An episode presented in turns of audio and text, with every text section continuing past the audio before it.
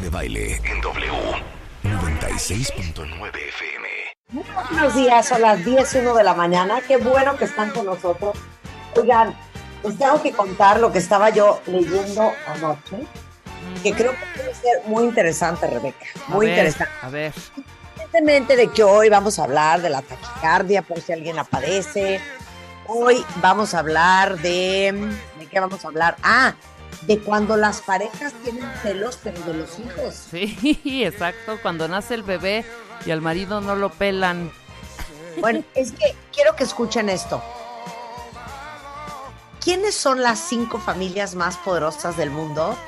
Y créanme que ustedes todos los días, o todas las semanas, o cada quincena, hacen a varias de ellas más rica todos los días. Sí, Y claro. no, van a- no lo van a creer. Lo que compran ustedes todas las semanas, hacen ricas a estas familias todos los días. Ahí les va. Esta lista la hizo Oxfam y Bloomberg y obviamente excluye a las personas que de manera individual son las más ricas del mundo. O sea, Elon Musk, Mi tío Space- Elon. Tesla y Jeff Bezos, Amazon, quienes tienen una fortuna de 219 mil millones de dólares. Ese es Elon Musk, que es el más rico.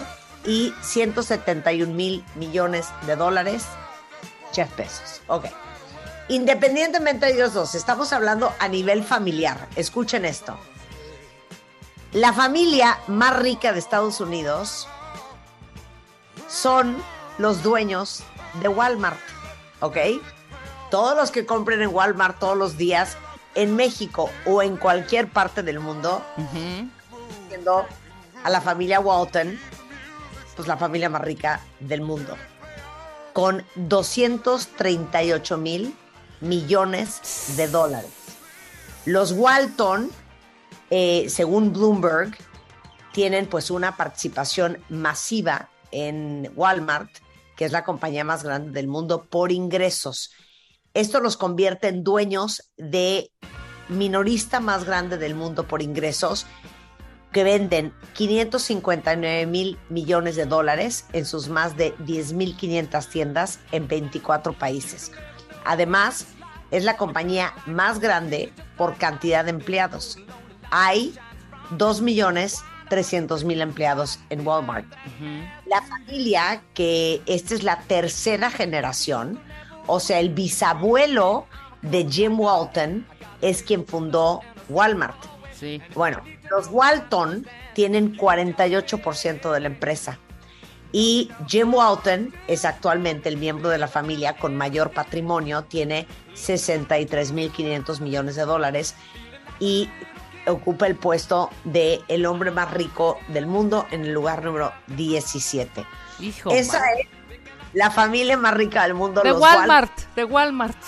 el 48% de Walmart. ¿Por qué no pusimos Walmart nosotros? ¿Por qué no Es se les ocurrió? ¿Por qué no se les ocurrió a nuestros abuelos o papás poner una miscelánea, Marta? No importa. Ok, claro, ahí les va otra. Que seguramente, por lo menos yo consumo, yo creo que casi casi todas las semanas. Yo también.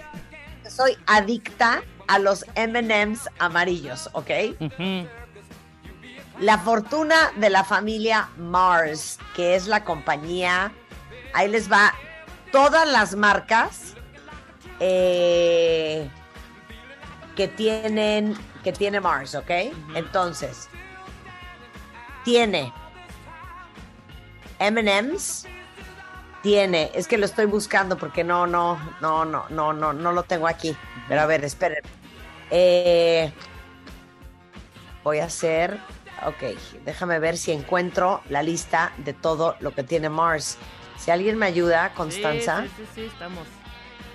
Mars. Ok, espérame. Imágenes. Ok, ahí les va.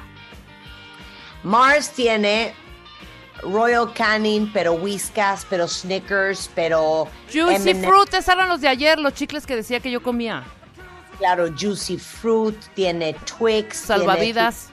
tiene, tiene Altoids, tiene um, ¿qué más? Milky Way, eh, Double Mint, tiene, o sea, tiene Orbit, Big Red, Starburst, eh, bueno, muchísimas, Oreo, eh, ah, no, esto no. No, no, no, no, no, no, no, nada más esas que dijiste. Bueno, y muchas otras más. Porque La lista de Mars es interminable. Pero, pues ahora sí que esa es la familia Mars. Bueno, la familia Mars tiene 141.900 millones de dólares, casi 100 millones de dólares menos que los Walton. Bueno, Mars tiene todos estos dulces, alimentos de mascotas, chicles y los productos para mascotas representan casi la mitad de los 39.2 millones de dólares en ingresos de la compañía. Frank Mars comenzó a vender dulces de melaza, o sea, como tipo caramelo, como tipo pelo- pil- La melaza no es como el piloncillo. Exacto, un poco, ¿no? Sí, sí, sí. A los 19 años de edad y nueve años más tarde, en 1911, fundó la empresa Mars con sede en McLean, Virginia. Lleva cinco generaciones y Jacqueline Mars, nieta de Frank Mars, es una de las mujeres con más dinero del mundo, con un patrimonio actual estimado en 50.700 millones de dólares, eh, que es lo mismo que tiene su hermano John. Si ustedes googlean Jacqueline Mars, van a ver la foto. Este nació en el Reino Unido, eh, tiene 82 años al día de hoy, tiene tres hijos que van a seguramente heredar pues su participación en el negocio de O Mars. sea, ¿tú crees que antes eh, era mucho más fácil? Obviamente había menos competencia. Hacer fortunas, ¿sabes? ¿Te, te acuerdas que hemos hablado también con Adrián eh, de estas empresas, cómo nacieron, cómo se fundaron? Y siempre ha sido así. Mi abuelo vendía unos chiclecitos y de pronto puso su tiendita y esa tienda a hoy se convierte en Adams, por ejemplo, ¿no? O sea, ¿qué es eso? A ver, el señor empezó vendiendo dulcecitos de piloncillo a los 19 años. Claro, Lo que es tener una mente emprendedora, ¿no? Cuenta bien, A ver, totalmente. la familia Koch. La fortuna familiar es de 124.400 millones de dólares. Es un conglomerado de empresas en Wichita y tiene filiales eh, en muchas otras partes del mundo. Ahorita les digo exactamente lo que hace la familia Koch. ¿ok? Pero ahí les va. Los Koch, según el índice de riqueza de Bloomberg, tanto Charles Koch como Julia Koch tienen un patrimonio neto de 60.400 millones de dólares y son el número 21 y 22 de las personas más ricas del mundo. Por ejemplo, es propietaria de empresas como Georgia Pacific, eh, Koch Pipeline, fertilizantes, minerales, eh, Matador Cattle Company, o sea, tienen rastros, Invista, etcétera, etcétera. Bueno, en el 2021 los hermanos Frederick, Charles, David y William heredaron la empresa petrolera del papá que fundó en 1940. Imagínense ustedes. Bueno, entonces, esos son los Koch. Eh, luego vamos, no lo van a creer. Esta es otra que seguramente ven mucho, que han oído mucho, y es la cuarta familia más rica del mundo, que es la familia Hermes, que es obviamente los dueños de la marca Hermes, de las bolsas Birkin, de los cinturones con la H, etcétera, etcétera. Ellos tienen 111.600 millones de dólares. Son la sexta generación de la familia Hermes, eh, que saben que tienen lujo a todo lo que da, y pues yo diría que es la marca más cara del mundo, ¿no? Por arriba de Chanel. Sí. Y eh, Thierry Hermès fundó la compañía en 1837 y terminó pasando a los yernos de sus nietos. Uno de ellos fue Jean-Louis Dumas, que se murió en el 2010, que fue capaz de batir récords de facturación de la compañía y además logró posicionar a Hermès en todo el mundo con más de 300 tiendas Hermès a nivel mundial. Entre los miembros de la familia, este, pues están Pierre Alexis Dumas, que es el director ar- artístico, Axel Dumas, que son todos los hijos de este hombre, Jean-Louis Dumas, ¿ok? Sí, el yerno. En el tercer trimestre del 2021, escuchen esto, Hermes facturó 2.704 millones de dólares, o sea, 31.5 más en comparación con el mismo periodo del año anterior. O sea, eso quiere decir que acabó la pandemia y órale. Y a gastar Hermes como si no hubiera un mañana. Y ustedes saben que la bolsa Hermes, que en realidad cuesta 9 mil, 10 mil dólares, la más sencilla, una bolsa de mano, ¿eh? ¿eh?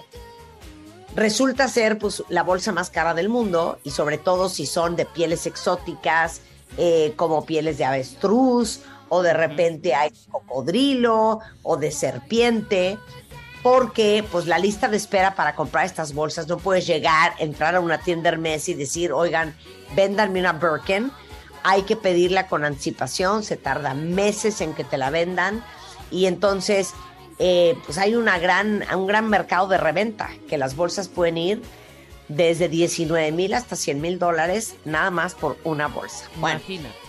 la cuarta familia rica del mundo y es la familia Hermes. Ahora voy con la quinta, que es la familia Al Saud, que son obviamente la familia real de Arabia Saudita.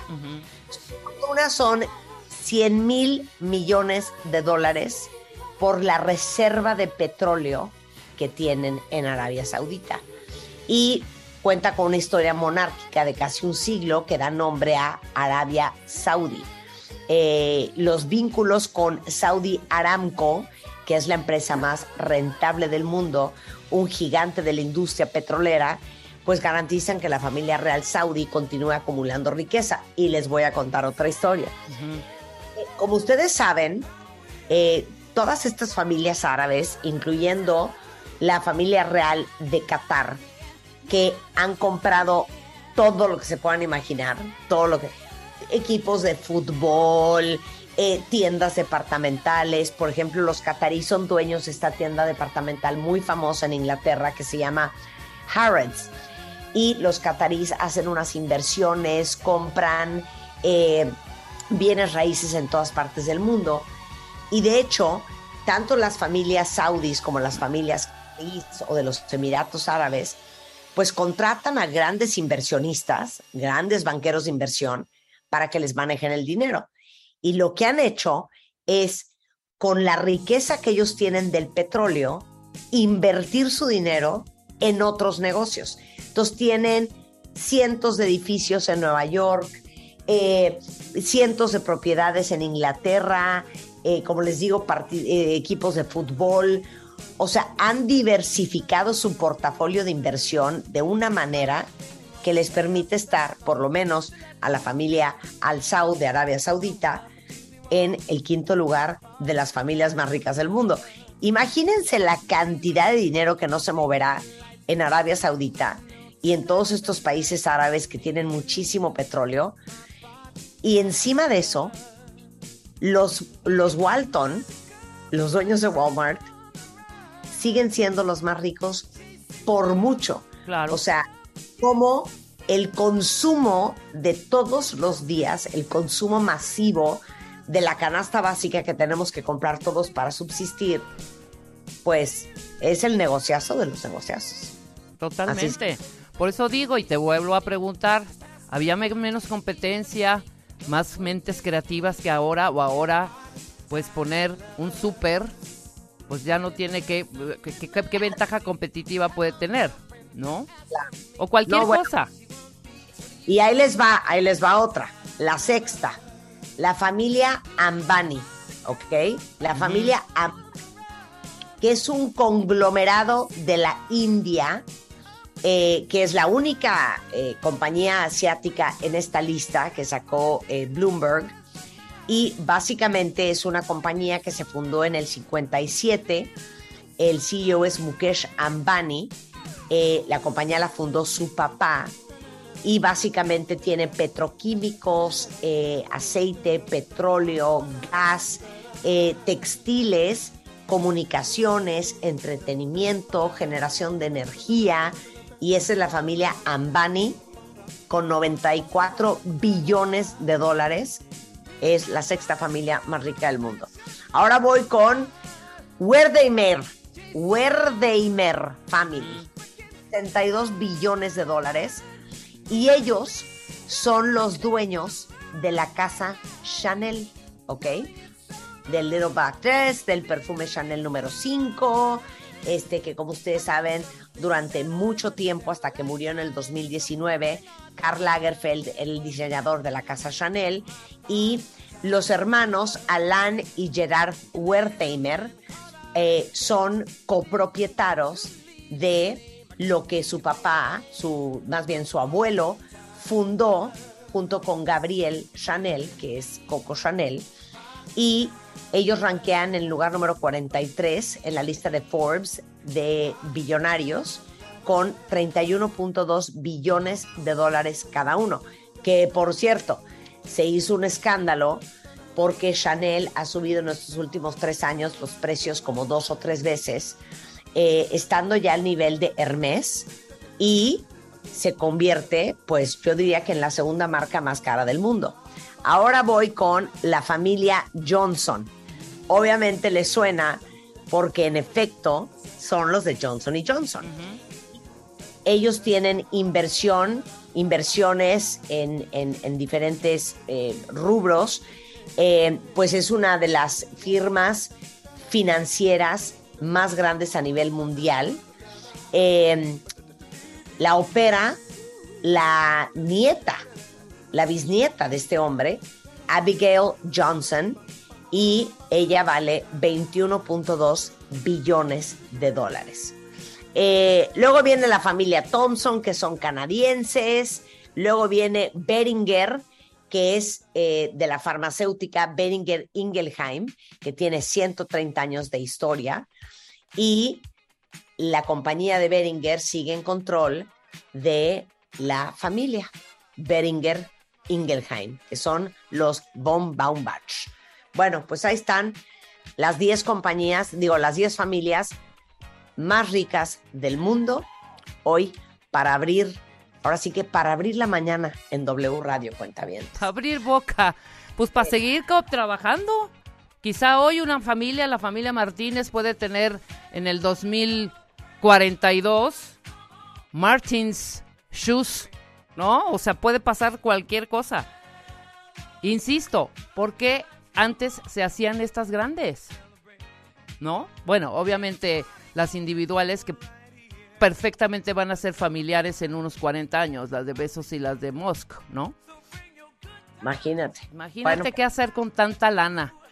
Y además son empresas que están eh, muy, muy, muy, muy clavadas también con esta parte de la donación y con esta parte del, o sea, tienen también sus fundaciones y sus asociaciones, donde también se van millones y millones y millones de dólares, Marta. O sea, no solamente es para el gozo y el privilegio de unos cuantos, sino también que ayudan a muchísimas personas. Y en Walmart puede ser socio. Todos sus trabajadores son socios de la compañía. Todos los trabajadores, ¿no? De hecho, les llaman socios, no son empleados. Mi socio. Bueno, pues así están las cosas, cuentavientes, para que vean que sí se puede generar riqueza y obviamente pues trabajando a sol y a sombra. Regresando del corte, Julia Borboya, mi pareja tiene celos, pero del bebé, Malio Fabio Márquez, eh, cardiólogo, los tipos diferentes de taquicardias, todo eso antes de la una, si es que no se vayan, ya volvemos. Bebemundo presenta. Estamos de regreso en W Radio, son las diez y media de la mañana. No puedo creer, pero esto sí sucede. Algunas veces los papás, sobre todo los papás hombres, pueden llegar a sentirse desplazados de la dinámica familiar cuando nace un bebé. Y esto puede ser, obviamente, súper dudo para la pareja. Hay un estudio que hizo Marriage and Family eh, de laboratorio en Birmingham University, en donde compararon a las parejas con y sin hijos y encontraron que las parejas con hijos son menos felices y menos estables. El New York Times dice que el 67% de los nuevos padres experimentan una disminución de satisfacción en su matrimonio cuando nace el bebé. Ambos estudios coinciden en que una de las principales causas de esta disminución, en parte, pues es los celos. Si esta chiquita era para mí, eh, vamos, no nos vayamos lejos, hasta lo más primario y primitivo. Estas chichis eran mías y ahora esas chichis son del bebé. O sea, por más bizarro que les parezca, esto es verdad. Julia Borboya, que tiene 40 años de experiencia eh, como psicóloga tratando niños, eh, tiene el grupo eh, de terapeutas Julia Borboya, es autora de Sin dañar a terceros, El niño ante los conflictos de papá y mamá, Profesión mamá, adolescencia, la maestría. Está con nosotros hoy para discutir el tema. ¿Qué tal los estudios? Que la gente con hijos tiene menos satisfacción en la vida. Por supuesto, y quiero decirte, Marta, que mi tesis de licenciatura hace 42 años, ¿de qué crees que era? La envidia de la maternidad en el hombre. Y comprobadísimo, o sea, entrevisté hombres, papás primerizos que todavía ya se les notaba el embarazo a la mujer, pero todavía no nacía el bebé, y, y, hombres eh, casados que no estaban esperando bebé. Y era notorio cómo había una especie de envidia, ¿me explico? O se compraban un aparato de sonido que nadie podía tocar, o sea, tú tendrás tu bebé en la panza, pero yo tengo mi aparato de sonido, o mi coche, o mi, que no me toque nadie, mis calcetines, o sea, empezaban a tener conductas como de, como de acaparar propiedades, como diciendo, yo también tengo exclusividad en mis propiedades, ¿no? Y surgía muchísimo también un conflicto, porque analízalo, tú quieres tener una relación sexual con una mujer, pero cuando esa mujer es una mamá, cállate, cállate. Te entra, como cosita, ¿no? Es que, es que les voy a decir una cosa horrenda. Y hace muchos años yo les conté esta historia. Hay un síndrome que se llama The Madonna Whore Syndrome, ¿ok? Es el síndrome de la madre prostituta. Entonces, básicamente, los hombres que tienen este síndrome no pueden tener sexo con la mamá de sus hijos. Claro. En el momento que la mujer se convierte en mamá, se sienten... Se les apaga el boiler, se les apaga el boiler, se les apaga el boiler. Pero además te voy a decir algo, las mujeres nos programan desde niñas a la maternidad, ¿no? O sea, juegas a la comidita, al bebé, cambias pañales, traemos ese chip de, programación, por mucho que hablemos de liberación femenina, ahí lo traemos. Y este, esta programación no se acaba cuando, cuando estableces una relación de pareja. Te vuelves la mamá de tu marido o de tu pareja. ¿Cuántas veces hemos oído eso, no? Yo tengo, o sea, mi marido es otro hijo más, porque hay que cuidarlo y a ver y te sabe dónde están mis camisas. O sea, los roles, a pesar de toda esta evolución, las mujeres hemos evolucionado más que los hombres. Los hombres siguen queriendo que su mujer los atienda y les dé el desayunito y los apapache, un poco como, como un rol de mi mamá, ¿no? Este, y entonces de repente viene aquí un bebé, primero el embarazo en que todo el mundo le hace caso solo a la mujer. El hombre tiene el 50% de ese negocio, pero la mujer, como es el recipiente del bebé, ay, tú siéntate aquí, tú hazte toda la atención para ella. Y luego nace el bebé y toda la atención para el bebé. Si a eso le unimos la cuarentena, o sea, el papá se siente verdaderamente desplazado. Claro. Muchas, muchas veces hay una reacción padrísima de cooperación, de yo le doy la mamila de la noche, yo sufro doble por mi mujer y por mi hijo. O sea, si hay un, no, no voy a decir que es la generalidad, pero sí hay muchos papás a todo dar, ¿no? Que, que, le entran como al, al rollo de la crianza, como una especie de gratitud, pero hay otros que no, que no se van a perder la fiesta con sus cuates, aunque la mujer esté lactando o tenga una panza enorme o el bebé tenga cólico, o le parece que, que aguada, pues deja al niño ahí. No porque sean los padres, sí quiero aclarar esto, ¿eh? Es que lo ven desde otro lugar. O sea, pues desde el lugar de, dependencia, o sea, bueno, las mujeres criamos a nuestros hijos varones diferente a como criamos a nuestras hijas. Al hijo varón le sirves el desayuno, le lavas la ropa, le, o sea, nosotros fomentamos muchas de esas cosas. Claro. Obviamente, cuando yo me caso, soy un hombre y me caso, quiero que me sigan haciendo lo que mi mami me hacía. Digo, nunca te va a salir la sopa como la hacía mi mami, pero bueno, inténtalo. sí, pero aunque, no lo digas verbalmente, sí. es un deseo inconsciente. Claro. Ah, no, no. Y, y, y, además lo que más piden los hombres es que mi esposa me atienda, ser importante para ella. Y resulta que apareció un bebé que chilla y es lo más importante. Y otra cosa también, muchas mamás al convertirse en mamás se les olvida que son esposas y priorizan el rol de madre sobre el rol de esposa.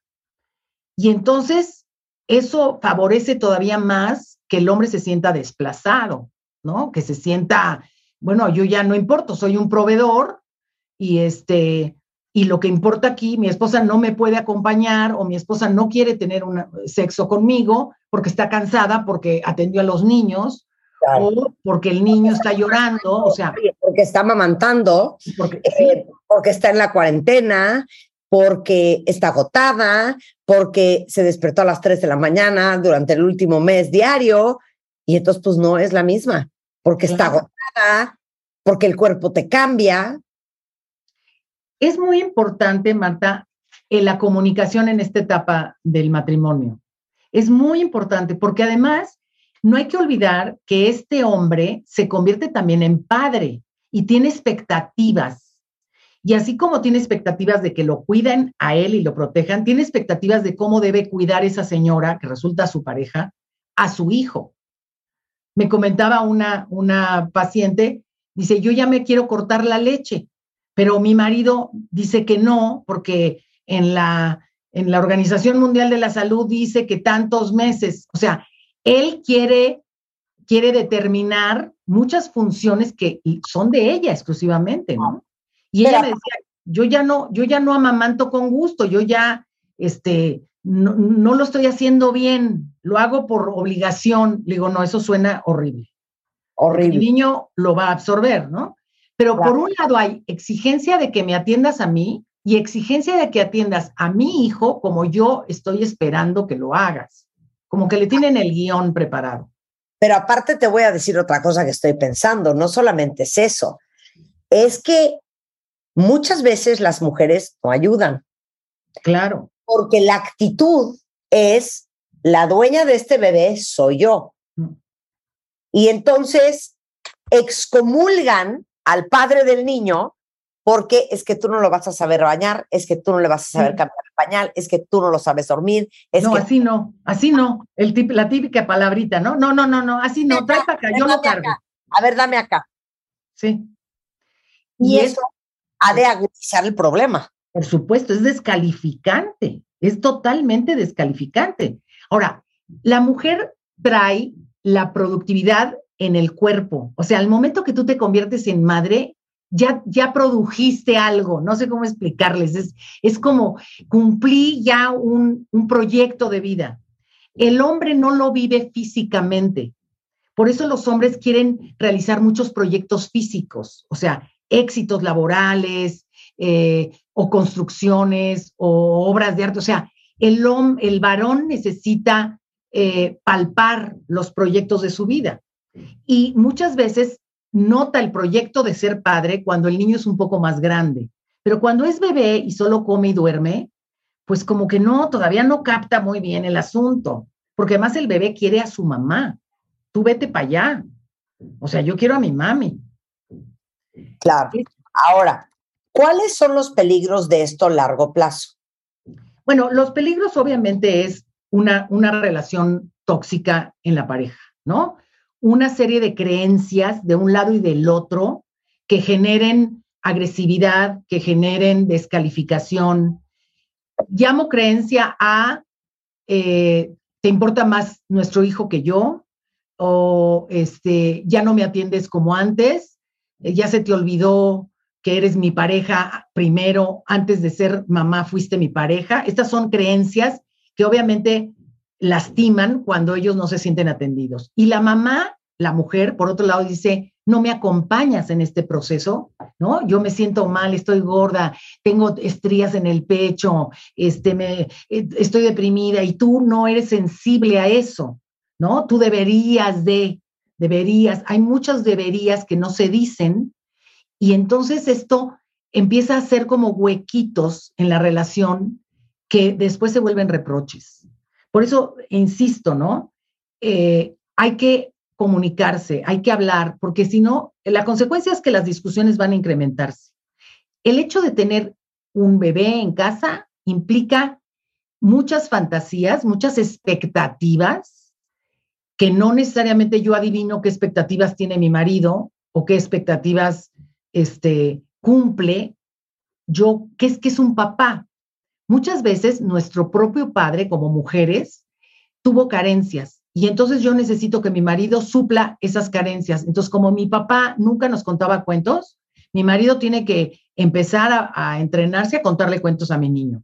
O sea, como que el marido tiene la obligación de llenar los huecos que mi propio padre me dejó vacíos. Y eso el, el, pobre hombre pues no lo sabe, ¿no? La comunicación es importantísima. Claro, a ver, pero yo quiero que ustedes me den feedback. Fíjate bien lo que te voy a leer. Mi pareja y yo no queremos tener hijos, pero en una ocasión, tocando el tema del por qué no queremos tener hijos, él dijo, no estoy dispuesto a compartirte con nadie. Uh -huh. Me quedé en shock con el comentario, pero te digo una cosa, aplausos para el Señor, que por lo menos lo tienen súper claro. Pero entonces no está percibiendo que eso no era el proyecto de ella, sino que se suponía que tener un hijo era un proyecto de dos. Exacto, o sea, nuevamente le estaba aventando el paquetito a ella. Sí, totalmente. Claro.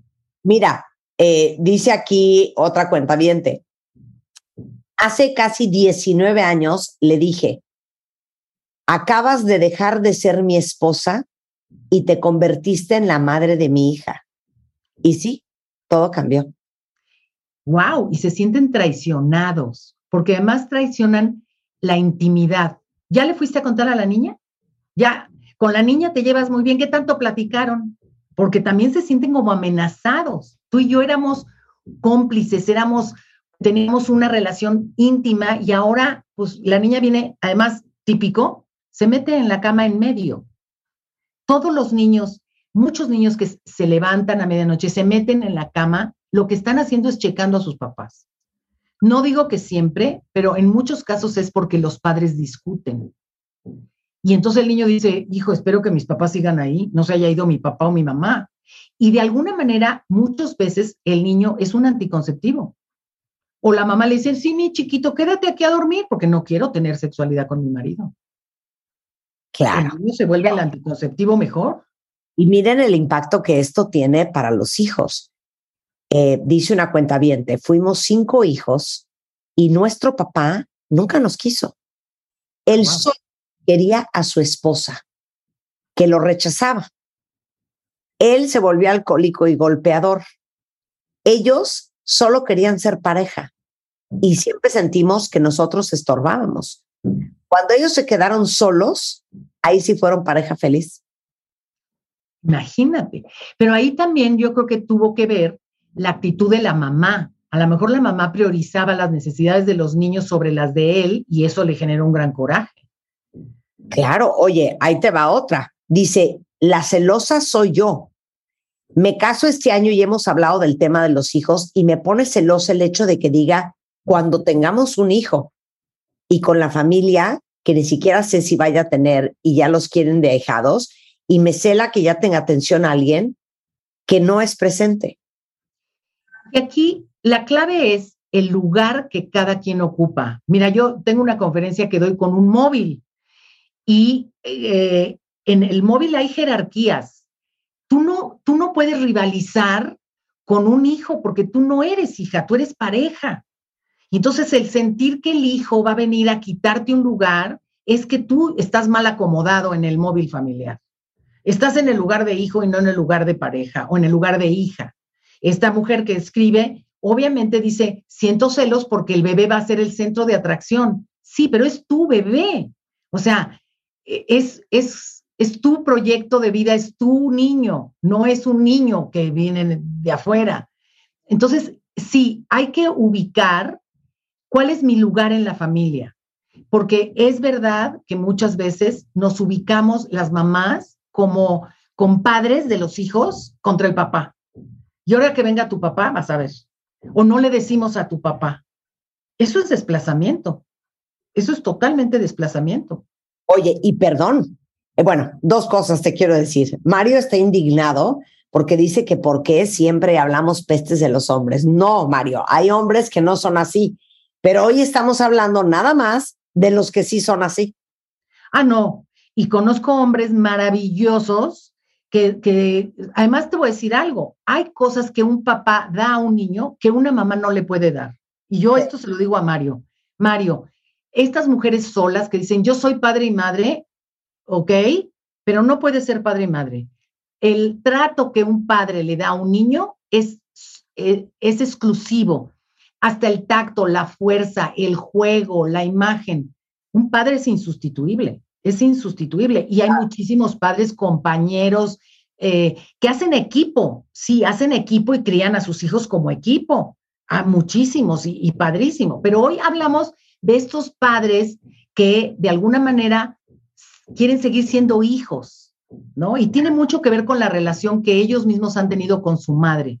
Un Edipo no resuelto con su propia madre, y entonces consiguieron una madre además más joven, y no quiero que tenga otros hijos, puntos. Yo, yo quiero que me haga mi sopita, quiero que me saque la corbata, quiero que me acompañe a todos lados, y no por culpa de que el niño tiene fiebre, nos chafemos la cena con mi jefe. Claro. si el niño no, nada más fuera de ella y no de él. Claro, pero también hay eh, la otra cara de la moneda. Mujeres celosas, sobre todo de las hijas. Dice aquí una cuenta viente, mi marido y mi hija, la mayor, hacen la más grande mancuerna. Si lo estás escribiendo en Twitter es porque un poco te molesta. Dice otra cuenta viente, yo conozco una mujer que desde que nació su hija fue su peor enemiga. Claro, como celos de a, ella cómo le hablas, cómo la tratas y a mí no, ¿no? Celos con la hija y el marido. Claro.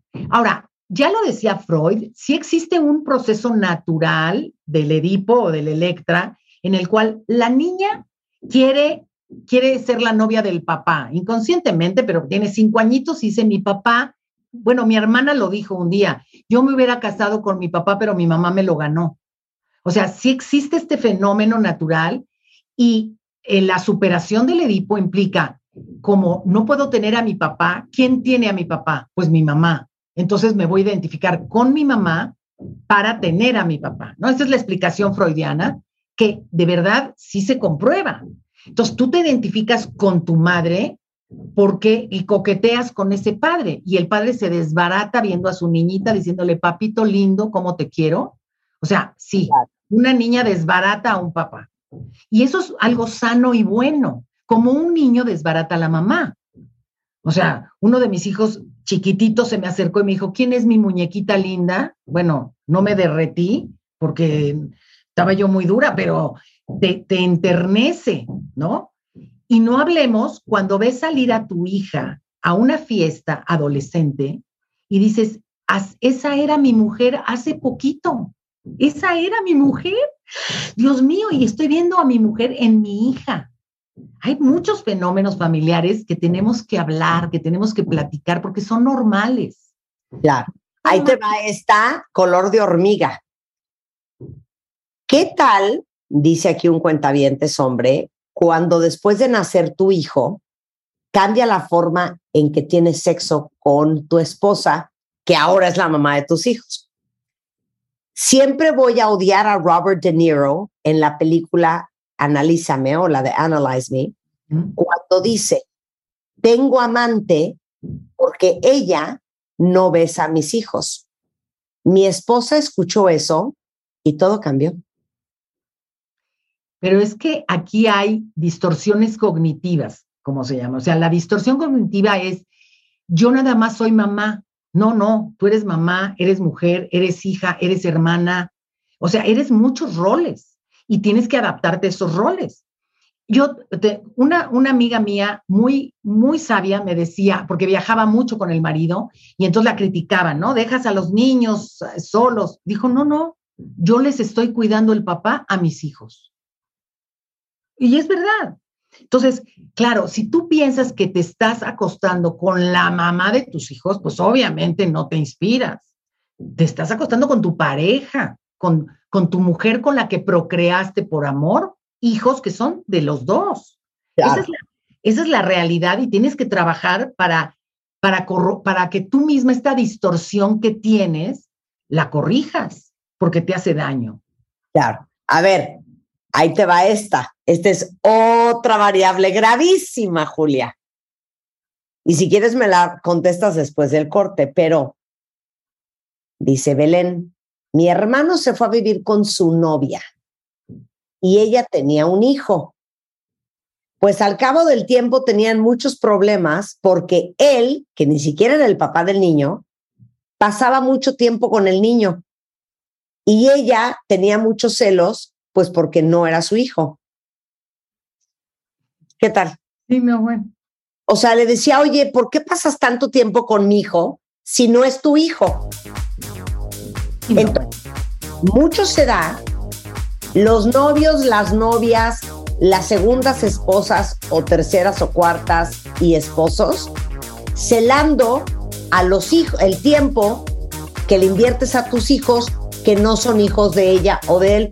De eso vamos a hablar regresando con Julia Borboya. No se vaya. Entra a wradio.com.mx. Checa más información de nuestros invitados, especialistas, y escucha nuestro podcast. Marta de Baile 2022. Estamos de regreso. Y estamos donde estés. Estamos de regreso en W Radio con una conversación súper interesante con Julia Borboya, que es terapeuta de niños con más de 40 años de experiencia y es la cabeza del grupo Julia Borboya. Y estamos hablando de cuando tu pareja tiene celos de tus hijos. Y antes del corte, hablaba yo del gran problema que también existe cuando tu pareja no es el papá de tus hijos o no es la mamá de tus hijos. Y lo digo por el tweet que leí antes de irme a corte y lo digo también por el tweet que me acaba de llegar, voy a omitir sus nombres por respeto, eh, pero decía ella que eh, empezó la relación y que literal terminó porque él se trajo a su hijo de 10 años a vivir con él y le dijo a ella, mi prioridad es mi hijo. Tuvimos una discusión porque prometió una cena a solas conmigo y al final no la respetó. Discutimos y se terminó de tajo. Entonces, la pregunta es, pues es que si te dan a escoger entre tus hijos y tu pareja, pues tus hijos, ¿no? Bueno, tus hijos son tu sangre, son tus, son tus parientes, ¿no? Tus parientes, la pareja no. La pareja no es tu pariente. Nosotros, yo le digo a los niños, hay ligas de sangre y hay lazos de amistad, de amor, de sociedad. Los lazos se atan y se desatan, pero las ligas de sangre no se pueden romper. Ahora, es claro que la, o sea, tu prioridad, yo ahorita te pregunto, Marta, tu prioridad este, será tu propio ojo o, o tu bolsa de mano. Pues no, tu, tu prioridad es tu ojo, porque es parte tuya y la bolsa, pues la podrás adquirir en otro lado, tenerla. O sea, perdón la comparación, pero aquí hay que tener amor maduro. Cada quien tiene un lugar en el corazón de las personas. Yo no quiero que me quiera mi marido como quiere a sus hijos, es un amor distinto. Yo no quiero, yo no lo quiero a él como quiero a mis hijos porque es un amor distinto. Eh, yo le digo a los niños, hay casilleros en el corazón. Eh, tú ocupas un casillero que nadie más ocupa, como los dedos de la mano. O sea, es el lugar del pulgar, es el lugar del pulgar, no lo puede ocupar el índice o el anular. Ah, igual, hay amores eh, que corresponden al dedo pulgar y hay amores que corresponden al dedo índice. Y no se vería bien una mano llena de dedos índices o llena de dedos pulgares. Esto dibujado, dibujado en un... Pero espérate, por tanto, no es correcto decir a quién escoges, a tus hijos. O sea, es como me dijiste en el corte, es como si te digo, ¿qué quieren comer? ¿Carne o piña? No, es que son dos cosas diferentes. Claro, y quiero carne y quiero piña. La carne la quiero antes que la piña o, o viceversa, porque son cosas distintas. Y esto tiene mucho que ver con tu creencia. Vamos a cuestionarlos las creencias. ¿Crees que tú tendrías que estar antes que su propio hijo? Pues no antes ni después, estás en otro lugar. Si te sientes desplazada por eso, pues sí. Y también el hombre fue poco, con poco tacto para decirlo. O sea, es obvio que un hijo es una prioridad porque, vuelvo a repetir, es tu, es tu pariente, es un, un cacho tuyo, es... Claro, pero entonces, ahí te va una cosa. Si hay una de dos, si tu pareja te dice, o tus hijos o yo, no, pues. A, o es una celosa o celoso inmaduro, lo estás haciendo muy mal porque no le estás dando su lugar. No, yo creo que él está queriendo un amor infantil. Él quiere ser tu hijo, de alguna manera, no te lo dice conscientemente. O ella, o ella, sí. O ella, ¿no? Lo que están esperando de ti es un amor infantil, un amor que me dé, no un amor al que yo le dé. El amor maduro quiere dar, no quiere recibir. A ver, dice aquí una cuenta. Yo prefiero una pareja que su prioridad sean sus hijos y ya después yo. Eso habla bien de él. Por supuesto. Por el contrario. Y quien se vaya a casar, de una vez les digo ahorita, fíjate cómo trata a su mamá, cómo trata a sus hermanos, cómo trata a las personas, porque así te va a tratar.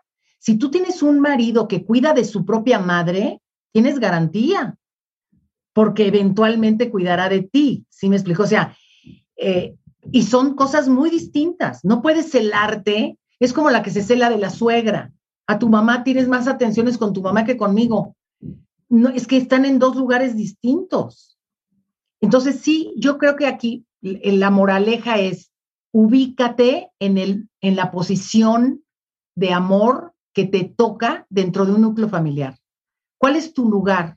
Y mira, ahora que hablábamos del Bebemundo, les voy a llevar un móvil en el cual les va a quedar muy claro cómo te tienes que ubicar en el hogar que te toca para que el móvil esté bien nivelado.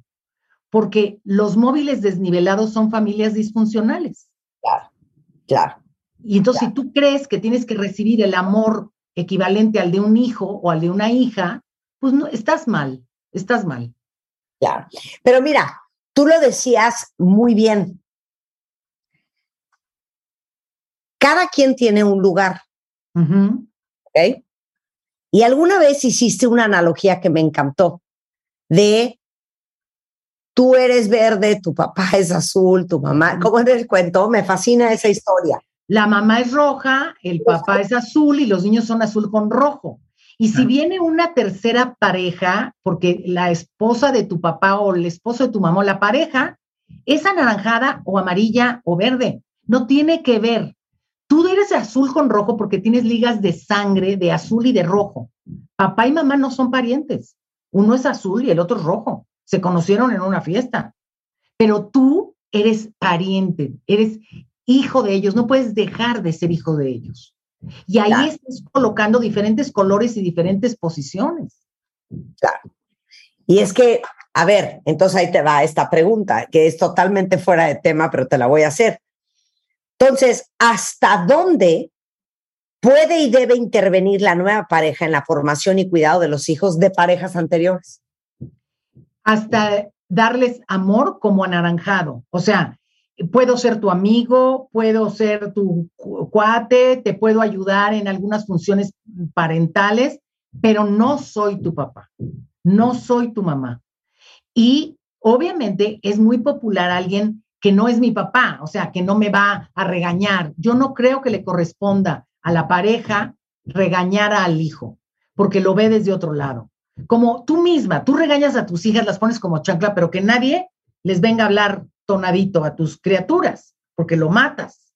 Es lo mismo. O sea, la nueva pareja tiene que ser respetuosa de que la disciplina corre por cuenta de los padres y yo puedo ser un gran amigo, una gran amiga, un compañero, puedo dar un consejo, pero siempre desde mi posición, desde que soy de otro color, Claro, 100%, 100%. Oye, las relaciones que truenan por celos con los hijos, ¿cuál sería tu consejo? Porque veo varias en Twitter. Claro, es un poco, eh, la relación iba a tronar porque la expectativa inicial no era ser pareja, sino ser hijo. Eso es tal cual. O sea, si truena por la relación por los hijos, quiere decir que yo siento que esos hijos me están quitando cosas. No pueden quitarte cariños de hijo. O sea, si tú vas a ser una pareja, tienes que recibir el cariño de pareja. Ahora, si mi pareja quiere a mis hijos, me está queriendo a mí de alguna manera. Quiere algo mío. Es como si yo te digo, Marta, te quiero mucho, pero tu ojo no me gusta. No, es que mi ojo soy yo. Te adoro, pero por favor no me enseñes tu brazo derecho porque el brazo derecho tuyo no me gusta. Te quiero toda tú menos a tu brazo derecho. Pues no me quieres. Me quieres, me, tienes que querer con lo que soy y con lo que tengo. Y lo que tengo son dos chamacos. Claro, pero hay educados o groseros o como tú los quieras, son mis chamacos y tú debes entender que yo los amo profundamente.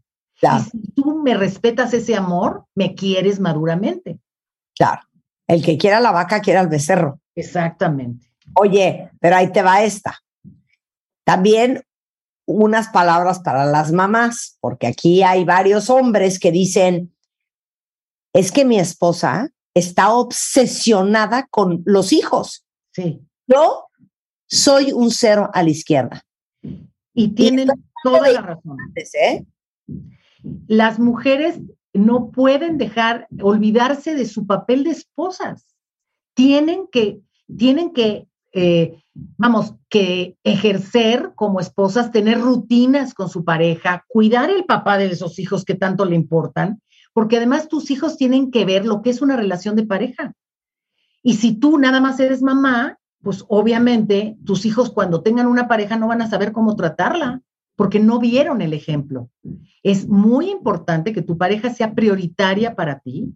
Claro, muchas veces las mamás dicen, ay, Ramiro, eres demasiado rudo con los niños. Y entonces la mamá quiere compensar y se vuelve dulce, dulce, dulce con los niños y el papá se siente desplazado. No le des el guion al papá de cómo tratar a los niños. Déjalo. Por favor, mamá, déjalo.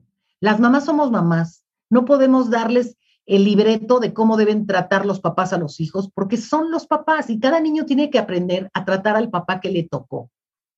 Bueno, a ver, ¿qué le va a decir este hombre a esta mujer? Mi esposa se pone celosa de que prioriza a nuestro hijo, aunque no es de mi sangre, y nos ha provocado muchos problemas el hecho de que ella siente que yo le pongo más atención al niño que a ella. Lo que, lo que yo le diría sería, eh, la atención que, que esta, tu esposo, tu pareja le está poniendo a tu hijo, es atención hacia ti, porque es producto tuyo. Es una manera de decirte lo que es tuyo, lo quiero. Si tú te estás esperando que te trate como un niño, como una niña, pues obviamente sí te desilusionó, pero tú no te casaste para ser hija de alguien, te casaste para ser pareja, par. Y el par trabaja de la mano.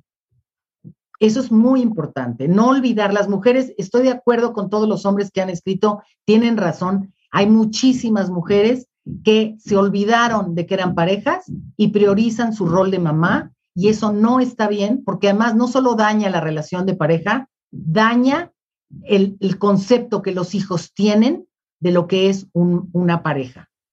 100%. No. yo les voy a decir una cosa, estas cosas se tratan en terapia y eso es lo que hace todos los días Julia Borbolla y todo su equipo. Si ustedes necesitan ayuda, porque ya olvídense de uno, uno se puede chonguear y sentir celos todo el tiempo y la vida que quieras. Pero esto no es justo para los niños. No. Y los niños, los niños se dan cuenta, los niños lo saben, lo sienten y los niños no saben cómo ser esposo. Si nunca vi a mi papá ejercer de esposo, o las niñas nunca saben cómo se trata un esposo. ¿No? Y, perdón, les cuento, tengo una amiga que quiero mucho, su papá se fue por cigarros, nunca volvió, su mamá no era esposa de nadie. Yo tuve una mamá que era esposa abnegada de esas de, de corona de lágrimas. Mi mamá era, de verdad, atendía a mi papá como geisha. Obviamente cuando llegaba su marido, ella no se movía ella seguía platicando conmigo. Vivíamos en un condominio horizontal y vivíamos casa con casa. Y cuando llegaba mi marido, yo sentía la, obligación de pararme y, recibirlo y darle de comer, pero nadie me lo dijo, simplemente era algo que vi toda mi vida y que repetí porque lo vi. Ella no lo vio y no era su culpa. Claro, Entonces, sí es importante pensar, tus hijos tienen que saber lo que es una relación de pareja armoniosa. Por eso el matrimonio ahorita está de capa caída. Nadie se quiere casar porque no hemos sabido dar un buen ejemplo de lo que es un matrimonio y los niños necesitan ver que un matrimonio es algo padrísimo, es un proyecto con un socio que te acompaña durante muchos años a un proyecto que es una familia. Eso es algo padrísimo. Y los niños que viven en una familia así son hijos, son hombres sanos y mujeres sanas. Esto está comprobado. O sea, quien vive en un núcleo familiar eh, agradable desarrolla una personalidad sana. 100%. Bueno, Julia Borboya, les paso el contacto, cuentavientes. Ella está en la Ciudad de México, les puede dar consulta por Zoom también.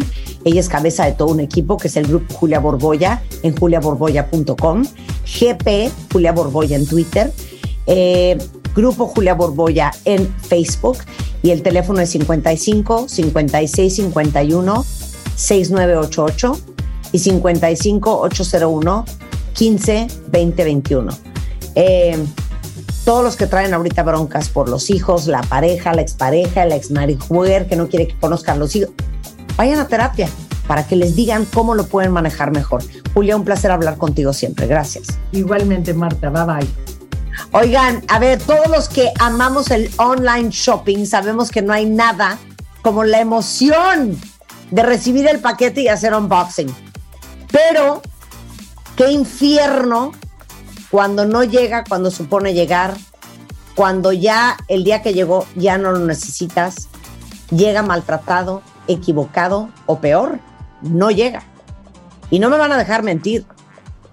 Si tenemos alguna de estas malas experiencias, por supuesto que no nos van a dar ganas de volver a comprar en ese lugar nunca jamás.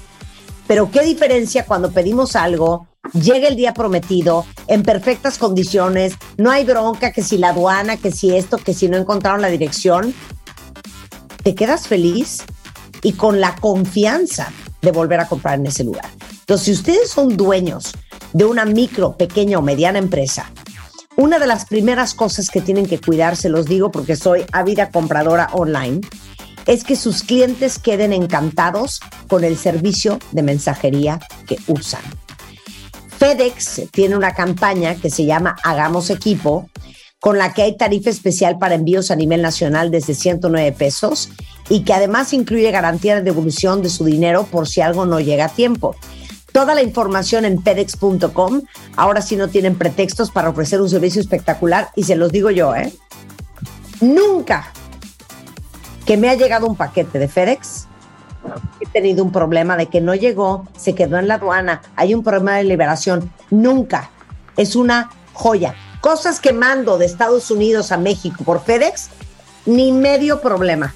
Entonces, se los recomiendo de verdad, fedex.com para todos los que son micro, pequeñas o medianas empresas. Regresando del corte, va a estar con nosotros Manlio Fabio Márquez, que es cardiólogo y es electrofisiólogo.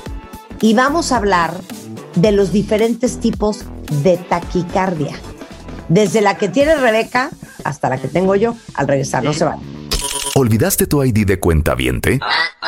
Recupéralo. Oh, en martadebaile.com y participa en todas nuestras alegrías. Marta de Baile 2022.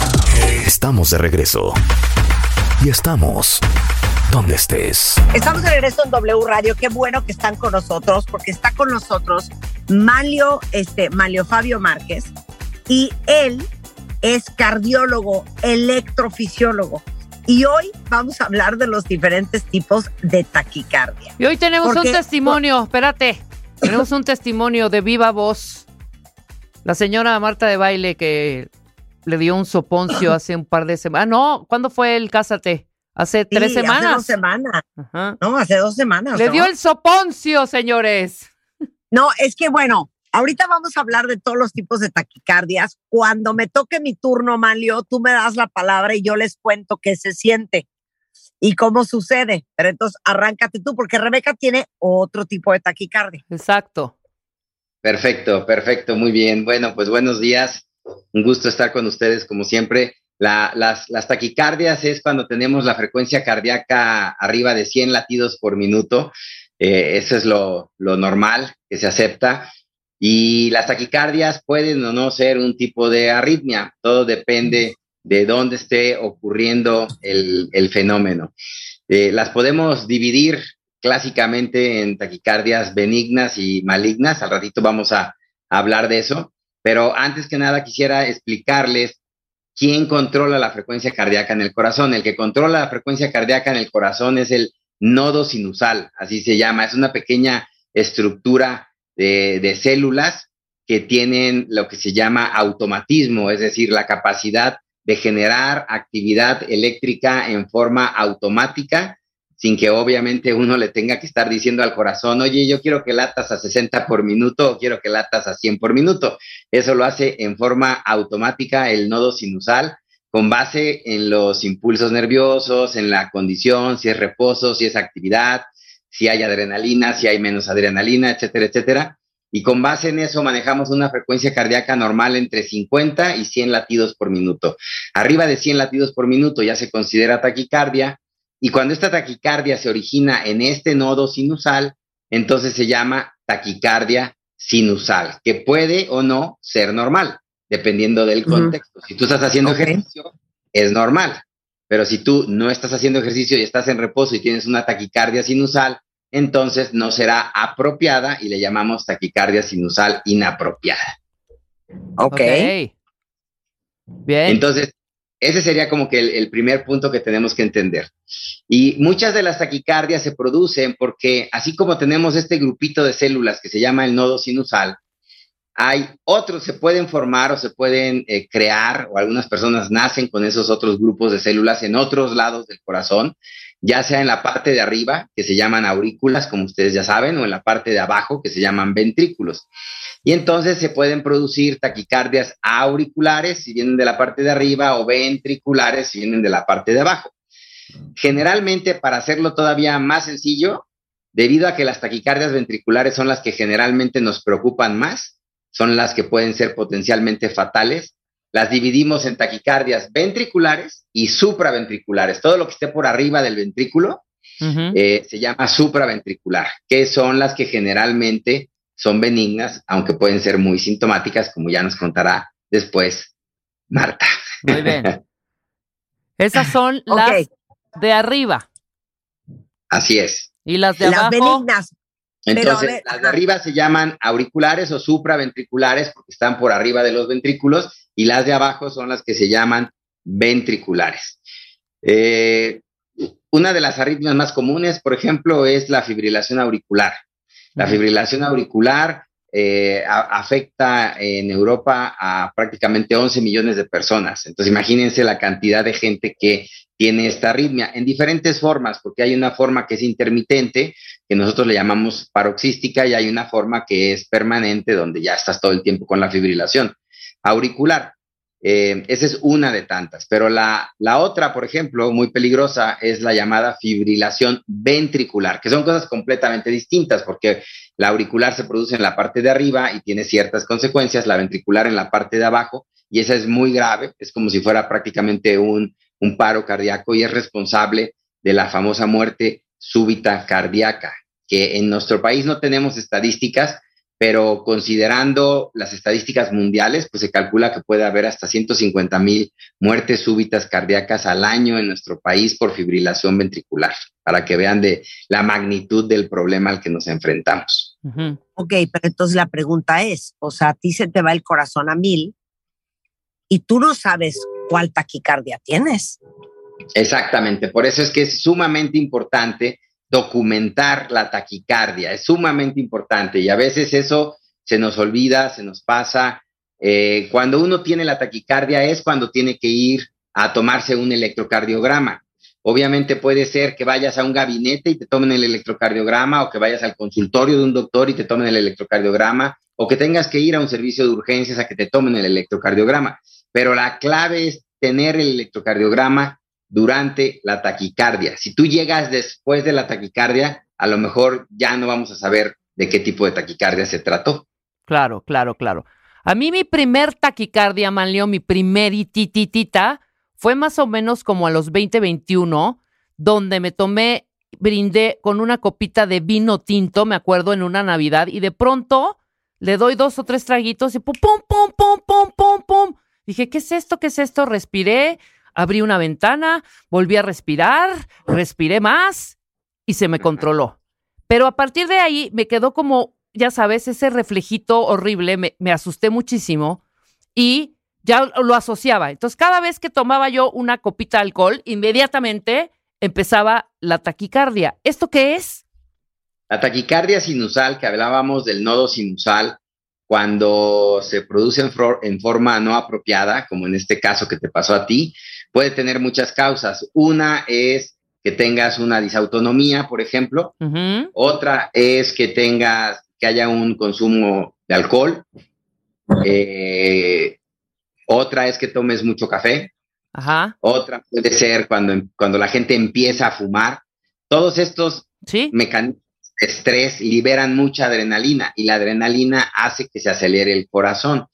Y entonces mucha gente, por ejemplo, dice, es que cuando yo me voy a acostar después de haberme tomado algunos eh, drinks, como le llaman ahora, ¿no? Entonces, después de haberme tomado algunas copitas, me voy a acostar y siento que el corazón me late muy rápido. Sí, ¿qué pasa? En parte es por la deshidratación, en parte es por el alcohol, y ese es, ese es un tipo de taquicardia sinusal, es, muy, es molesta, pero es benigna. Ok, ok. Ahora, hay gente que le da taquicardia también después de comer abundantemente. ¿Esta qué? Sí, ahí es por, generalmente, ahí es ya más por indigestión y otro tipo de problemas gastrointestinales, no más que, más que, más que nada. Pero también es taquicardia sinusal. Ok, ahora voy a hacer un corchetito. No es taquicardia. Cuando, cuando va más lento el corazón, ¿qué nombre se le da? Ah, bradicardia. Bradicardia. Ese es cuando, es menos de 50 latidos por minuto. Ok. ¿Por qué cuando, va, cuando tenemos problemas intestinales y tenemos ese retortijón horrendo que vas al baño, tus latidos bajan cañón? Ah, ¿Sí o no, ah, cuenta bien? Sí, claro, por supuesto, por un reflejo que se llama reflejo vagal.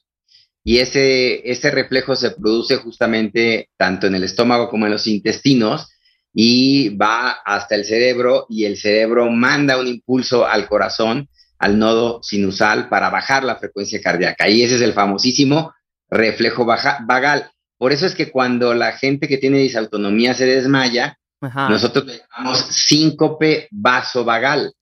Claro. Porque es un, un desmayo, que ese es el síncope, por relajación de los vasos por el nervio vago. Por eso es que se llama síncope vasovagal justamente por ese reflejo vagal que acabas de mencionar. Claro, ahora dime, ¿cuánto, al, cuánto aguanta un corazón y cuánto tiempo? ¿Cuál es el, el, pulso normal del corazón? O sea, cuando tenemos el latido normal del corazón, que es 60 por minuto, 80 por minuto, es un, es, ¿son unos latidos normales?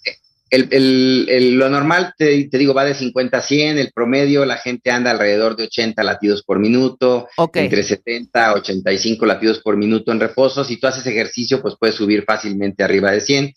Pero el corazón, eh, nosotros podemos calcular la, la, frecuencia máxima de acuerdo a la edad.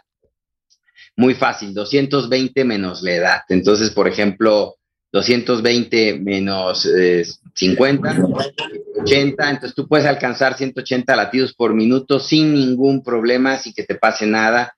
Eh, mucha gente se asusta, obviamente, porque tiene la frecuencia cardíaca en 180, pero no es algo eh, fuera de lo normal para el corazón, es algo que podría ser completamente esperable. Cuando, cuando nosotros hacemos una prueba de esfuerzo, que es otro de los métodos que tenemos para hacer diagnóstico de, taquicardias. Cuando, cuando un paciente tiene taquicardias, aparte del electrocardiograma, si no logramos documentar la taquicardia, podemos hacer la prueba de esfuerzo y ahí nosotros pedimos que lleguen al, al 100% de esta frecuencia cardíaca máxima esperada, que te digo es una fórmula muy sencilla, 220 menos la edad. Ahora dime, a Marta, Marta, ¿tú cuándo te dio, cuánto te, eh, te dio? Estuviste con 200 y pico durante cuánto Claro, tiempo? No, pero yo, yo me voy a regresar, o sea, hace tres, cuatro años eh, me dio taquicardia, estaba en radio, pero yo no sabía que era taquicardia y es lo primero que, que quiero que explique Manlio, porque yo me sentía muy mal, me dolía mucho la garganta, ¿saben? Esa sensación cuando tienes ganas de llorar, que se te hace un nudo de la garganta y te duele. Sí. Bueno, eso multiplíquenlo por 10. Me dolía la garganta, no me sentía bien. Pensé que era como un brote furioso de acidez o de reflujo, pero no, no sabía que era taquicardia. Entonces, ahora que me ha dado ya por cuarta vez, ya sé identificar cuando me da. Pero la pregunta para Malio es, ¿cómo sabes qué se siente la taquicardia? No, Lo pues, primero que se siente es el corazón rápido. La Sí. mayoría de personas sienten el corazón acelerado, sienten, como dicen ellos, que se les va a salir el corazón. Algunas otras personas sienten también en el cuello los latidos fuertes del, Sí, sí. del, del corazón y algunas personas lo llegan incluso a sentir hasta en, la, en- hasta en la cabeza. Es algo muy curioso, ¿no? Cómo puede repercutir en todo esto. Otras personas lo que tienen es que les baja un poquito la presión arterial con la taquicardia y entonces pueden sentir un poco de mareo, un poco Sí. de agotamiento.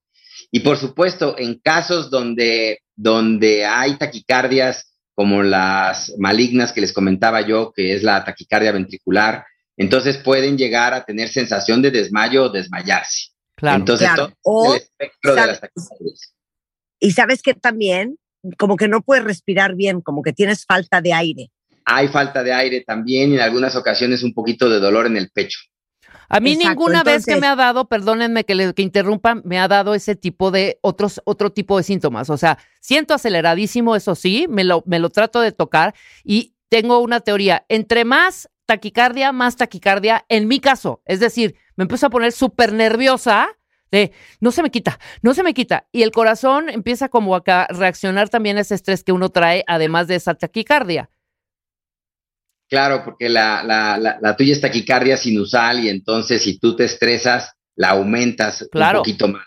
Es Pero horrible. Nunca, nunca va a llegar a los niveles de una taquicardia supraventricular, que esa es la que es una verdadera arritmia, que esa es, está mencionando ahorita Marta, que es una taquicardia que tiene característicamente un inicio súbito, de repente el corazón de estar en 80 por minuto se va a 180 o 200 latidos por minuto, y entonces va muy rápido, te falta el aire, sientes las palpitaciones, puedes sentir el nudo en la garganta, como, como dice Marta, y puedes tener mareo. Algunos pacientes llegan a tener sensación de desmayo. Entonces, eh, son, esas son muy sintomáticas, la taquicardia supraventricular. Es benigna Ahora. en el sentido de que no pone en riesgo la vida, ese es el punto al que quiero llegar. Se siente horrible, pero no es una taquicardia que sea urgente que en ese momento te pongan un desfibrilador para revertirte. Esa es la otra de la que vamos a hablar después. Ok, pero nada más para resumir, la última vez que me dio, que fue la madrugada de la mañana del Cásate con Marta de baile, eh, literal nunca me había pasado, estaba dormida y la taquicardia me despertó. Y ahorita les va a hablar el doctor Manlio Fabio Márquez del cablecito. Se me va el pulso a 204 y yo ya tengo instrucciones de que cuando me dé taquicardia tengo que hacer maniobras vagales como tratar de vomitar, hincarme, pujar, hacer toser muy fuerte para pararla. Pero durante dos horas hice todos los intentos, no se me paró. Entonces me dijo, pues vente urgencias y te vamos a meter adenosina para pararte la taquicardia. Eh, justo cuando me iban a poner la adenosina, volví a toser y en eso se me cortó.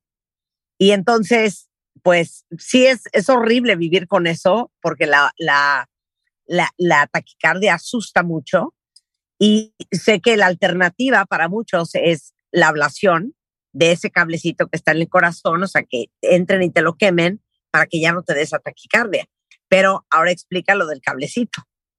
Bueno, un tipo de taquicardia supraventricular se produce por un cable, vamos a llamarle extra en el corazón, que estamos hablando de sistema eléctrico, por eso le llamamos un cable. Eh, no se trata de arterias, venas, como algunas personas dicen, no es que, no es que tengas una arteria de más o tapada o etcétera, es un, es un sistema eléctrico y es un cablecito que, que conecta la parte de arriba con la parte de abajo. Entonces, normalmente la, única conexión que tenemos es a través de una pequeña estructura que se llama el nodo aurículo ventricular, porque está entre las aurículas y los ventrículos. Y ese nodo aurículo ventricular puede tener normalmente un camino, pero a veces tiene dos caminos. Entonces, cuando tiene dos caminitos, se puede generar una reentrada, que yo les explico a mis pacientes que es como cuando se meten en las puertas giratorias de los hoteles, que normalmente tú entras de un lado y debes de salir del otro lado. Si te quedas dando vueltas adentro de la puerta giratoria, ese sería el, ejemplo típico de una reentrada. Entonces, eso es lo que ocurre en esa pequeña estructura que se llama el nodo auriculoventricular. Y entonces, para evitar esa reentrada, se quema uno de esos dos cablecitos para que ya nada más quede un solo cablecito y ya no te vuelvan a dar las taquicardias. Ese es un tipo de taquicardia supraventricular y esa es una de las maneras de quitarla. Ok. Bueno, ahora, dice Malio que no es maligno, o sea, que Dios te oiga. No es un hecho, no pone, no pone en peligro la vida, no causa una, un paro cardíaco ni nada del estilo. Pero a qué susto te mete. Ahora. Ah, eso sí. Ahora, nada más quiero que expliques. Tú dices, oye, es que yo quisiera hacerles un electrocardiograma cuando están a plena taquicardia. La primera vez que me dio, yo fui contigo, tú estabas en cardiología y me hiciste el electrocardiograma. Mi pregunta es, ¿qué ve un electrofisiólogo en el electrocardiograma que sabe qué tipo de taquicardia es? Ah, porque nosotros cuando vemos el electrocardiograma, vemos lo que se llama la contracción auricular, nosotros le llamamos onda P, vemos la contracción ventricular, que nosotros le llamamos complejo QRS. Entonces vemos que hay una P y un complejo QRS, una P y un complejo QRS. Esos son los latidos normales. Cuando hay una taquicardia supraventricular, solo vemos los complejos QRS a gran velocidad. La onda P o no se ve o queda escondida pues adentro del QRS o puede estar atrasito del complejo QRS muy difícil de ver. Entonces, tiene ciertas características muy típicas el electrocardiograma durante la taquicardia supraventricular que nos hace pensar en ese eh, o establecer ese diagnóstico. Ahora, si a ustedes les da la taquicardia y se les quita antes de que les tomen el electrocardiograma, entonces tenemos otros métodos diagnósticos. El tradicional es uno que se llama monitoreo electrocardiográfico de 24 horas, que es decir, se les ponen unos electrodos en el pecho todo el día, se van a su casa, obviamente, es ambulatorio, y se registra la actividad eléctrica de su corazón durante 24 o hasta 48 horas. Este es el famosísimo Holter, que se llama así por Norman Holter, el, el descubridor de este método de registro de la actividad eléctrica del corazón.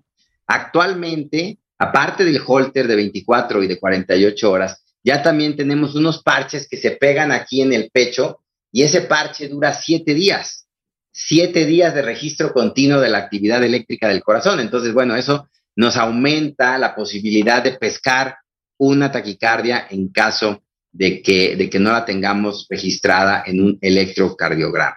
Y si ninguno de estos métodos funciona, pues ahí es cuando entra el estudio electrofisiológico para ver e inducir la taquicardia. Ya, porque tú me hiciste el electro ese día y luego me mandaste el holter 24 horas. Es correcto. Sí, es, siempre lo hacemos habitualmente para ver si no hay otro tipo de arritmias, como por ejemplo, eh, aparte de este cable eh, extra en el nodo ventricular, puede haber un cable entre las aurículas y los ventrículos que se llama vía accesoria o as anómalo o as de Kent, y ese, ese es otro tipo de síndrome, se llama síndrome de excitación o síndrome de Wolf-Parkinson-White, por los tres descubridores del síndrome. Y entonces, a veces en el, en el holter de 24 horas podemos llegar a ver la característica de ese, de ese síndrome eh, en el holter. Por eso siempre hacemos el holter de 24 horas y hacemos la prueba de esfuerzo. Ok. Oye, ahora, ¿cuál es la diferencia entre una de estas taquicardias, buenas o malas, Y la taquicardia que te da porque te metiste un energizing drink con taurina o cafeína o porque por un medicamento o porque tienes asma y te metes salbutamol. O sea, o la diferencia entre estas taquicardias es un ataque de pánico, un ataque de ansiedad. Bueno, todas las que acabas de mencionar eh, son taquicardias sinusales. O sea, se producen porque nuestro marcapasos normal del corazón, alguien lo aceleró. Y ese alguien son todas estas sustancias que tú acabas de mencionar, la cafeína, este, todo lo que dijiste, ¿no? Metanfetaminas, exceso de hormonas tiroideas, etcétera. Todo eso puede acelerar el corazón. Y obviamente el cerebro, a través de la adrenalina también, a través del estrés, en los casos de ataques de pánico, también puede acelerar al corazón. Todas esas son taquicardias sinusales y son muy diferentes a la taquicardia supraventricular porque van comenzando poco a poco, el corazón se va acelerando, nunca llegan a estos niveles de 180 a 200 por minuto, son mucho, mucho más leves, entre 110, 130 latidos por minuto, y, no se acompañan, aunque sí se pueden acompañar de, de, ciertas molestias, pues no se van a acompañar de tanta sensación de falta de aire, de este nudo en la garganta que mencionas tú. No es algo tan, tan, tan grave. Simplemente tienes el corazón un poco acelerado como si estuvieras haciendo ejercicio, por decirlo de alguna manera, pero no estás haciendo ejercicio, entonces obviamente lo sientes, pero sí se puede distinguir clínicamente. Ok. Eh, ¿Y los ataques de ansiedad? También son por taquicardia sinusal eh, secundaria okay. Ok, pero entonces, ¿cómo te das cuenta si es una cosa o es una cosa normal o es una cosa gravísima? En el holter podemos ver eso, sino si tú en el holter eh, nos dices a qué horas tuviste la taquicardia, nosotros revisamos exactamente ese horario y vemos si fue una taquicardia sinusal, tu, tu nodo sinusal aumentado o si fue otro tipo de taquicardia. Ok. Entre que son peras y son manzanas, tú dirías, todos los que han tenido un brote de taquicardia, vale la pena que se hagan un electrocardiograma para averiguar si fue sinusal, si fue ventricular, si fue supraventricular o cuál taquicardia es. Es correcto, sí, todos deberían tener por lo menos un electrocardiograma basal. 100%. Bueno, eh, ¿dónde te encuentran, mi queridísimo eh, cardiólogo? Sí, estamos en el estamos en el Centro Médico ABC, en el campus Observatorio, en la Torre Mackenzie. Estamos a sus órdenes en el teléfono 55 71 21 6810. Eh, también me encuentran en el directorio de médicos de Top Doctors México, obviamente en el directorio médico del Centro Médico ABC. Esa es la página web y, y, tenemos un teléfono directo del consultorio que es 55 52 76 12 07. Gracias, Manlio. Te queremos, Manlio, te queremos. Una pausa. Gabriel Rolones en the house. No se vayan. Nos vemos. Síguenos en Instagram. Marta de Baile. No te pierdas lo mejor de Marta de Baile, dentro y fuera de la cabina. De Baile 2022. Estamos de regreso. Y estamos donde estés. Déjenme contarles un chisme. ¿Saben ustedes que el podcast más descargado del 2021 fue El amor se construye, no se encuentra, con Gabriel Rolón? ¿Sabías esa joya, Gabriel? No, no, no, no, no, me acabo de... Más descargado de este programa. Qué honor, Marta, qué honor lo que me está diciendo y qué emoción saber que, sí. que esa charla que tuvimos, que para mí fue tan, tan interesante y tan movilizante, también a, los, a los escuchas de los podcasts le ha resultado fuerte. Eh, fue una linda charla, fue una de nuestras primeras charlas. Sí. Y me, me pareció muy mágico ese contacto que, que, tuvimos, esa ida y vuelta que se generó, así que me emociona mucho que a la gente le haya gustado. Bueno, es que la gente te ama y a mí me fascina que estés con nosotros. Gabriel Rolón Cuentavientes es un muy respetado eh, psicoanalista y escritor argentino y latinoamericano. Eh, él ha escrito muchos libros, historias de diván, palabras cruzadas, los padecientes, encuentros, el precio de la pasión, entre muchos otros. Y hoy vamos a hablar de algo bien interesante con él. El arte de la palabra plena. Explícame porque me siento incompetente. No entiendo qué es la palabra plena. Claro, por lo general, nosotros sabemos la importancia que tiene la palabra para el ser humano. Claro. Nosotros somos humanos porque estamos atravesados por la palabra. ¿sí? Somos seres de la palabra y del deseo. Es lo único que nos diferencia de otras especies, que podemos desear, deseamos porque nos faltan cosas, porque el deseo se nutre de la falta. Uno desea lo que no tiene. Sí. Y jamás estaremos completos porque tenemos que hablar. Que si nosotros no tomamos las cosas directamente, Marta, nosotros las tenemos que pedir. ¿Sí? Nos tenemos que hacer entender. Entonces, cuando vos le decís a alguien lo que, lo que querés, el otro no entiende lo que vos decís. Entiende lo que él entiende. Y te da lo que puede de lo que entiende, que no es lo que vos le estabas pidiendo. Entonces, la palabra nos introduce en un mundo de falta, ¿sí? Donde aparece el deseo. Entonces, es muy importante la palabra para nosotros, pero no todas las palabras son iguales, porque hay palabras que no dicen nada. Por ejemplo, yo hago el siguiente ejercicio, ¿no? Si vos le decís a alguien, miralo a los ojos, Marta, pero en serio, desde el fondo de vos preguntá simplemente, ¿quién sos? Vos sabés que me ha pasado el otro día en el teatro, que estaba hablando y le dije a alguien, buenas noches, digo, ¿quién sos? Y se quedó muda la persona y me, entonces le dije, bueno, está bien, le pregunté a otro, ¿y vos quién sos? Me dijo, qué pregunta difícil. Y yo digo, ¿cómo puede ser que nos parezca tan difícil una pregunta que parece tan sencilla? ¿No? Y eso es porque nunca de verdad alguien nos habla con una palabra plena, eso es lo que yo digo. La palabra plena es la palabra plena de vos, de vos Marta, de vos Gabriel, de vos quien seas. La palabra que lleva tu historia, tu deseo, tus miedos y tu verdad. O sea, lo que- la palabra que te define. Exactamente, que te compromete. ¿Sí? Por lo general, transitamos el mundo de la palabra vacía, que es hablar sin decir nada. ¿Sí? Hace calor, hace frío, a quién votaste, este, si, si tal equipo clasificó para tal cosa, es decir, palabras donde no se juega nada de nosotros mismos. En cambio, la palabra plena te compromete. O sea, porque, por ejemplo, si alguien te dice, eh, Marta, ¿te querés casar conmigo?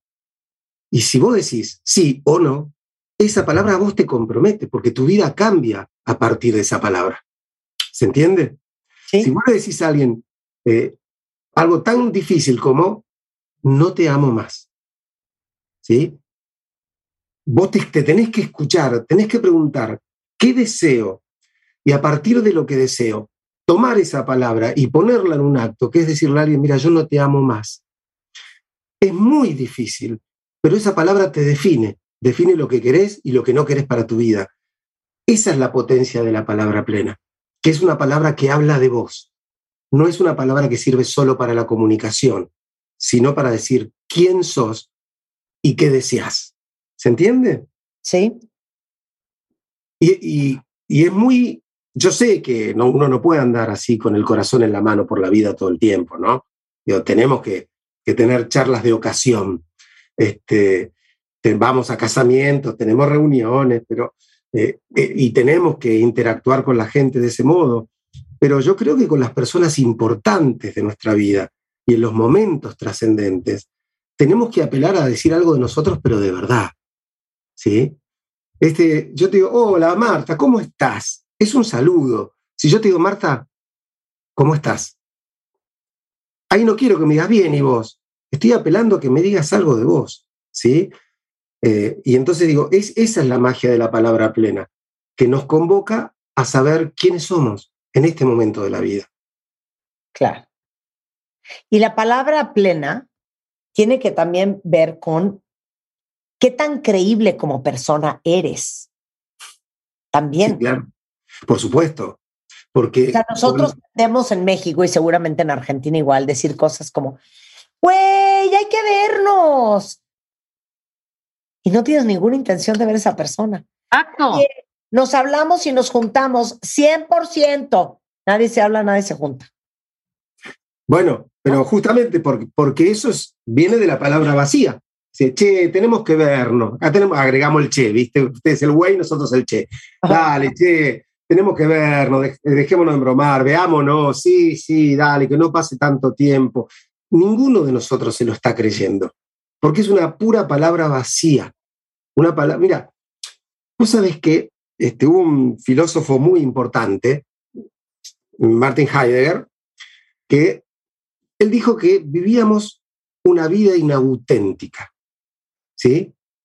Una vida donde hablábamos lo que se tiene que hablar, pensábamos lo que se tiene que pensar, votábamos a quien se tiene que votar, que eh, ya, ya estaba como decidido por otros cuáles tenían que ser nuestros pensamientos, nuestras palabras.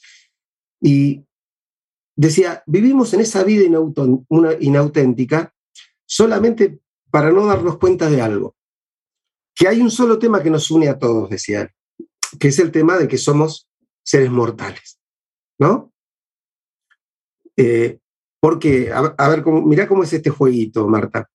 Él decía, somos eh, seres arrojados a un mundo de posibilidades. Digo, vos haces radio, este, yo soy psicólogo, alguien elige casarse, otro está soltero, uno quiere tener hijos, el otro no quiere, a uno le gusta el teatro, a otro la lectura, a otro nada, uno trabaja, otro estudia, muchas posibilidades. Pero la única posibilidad de la que ninguno de nosotros va a escapar es la muerte, decía él. Y para no pensar en eso, nos entretenemos con cosas que no tienen ninguna importancia. Y entonces empezamos a hablar así, Marta, como, como vos decís, este, veámonos, hagamos esto, hagamos lo otro, y nunca estamos comprometidos con nuestra palabra y con nuestra verdad. ¿Por qué? Porque la verdad es incómoda, Marta.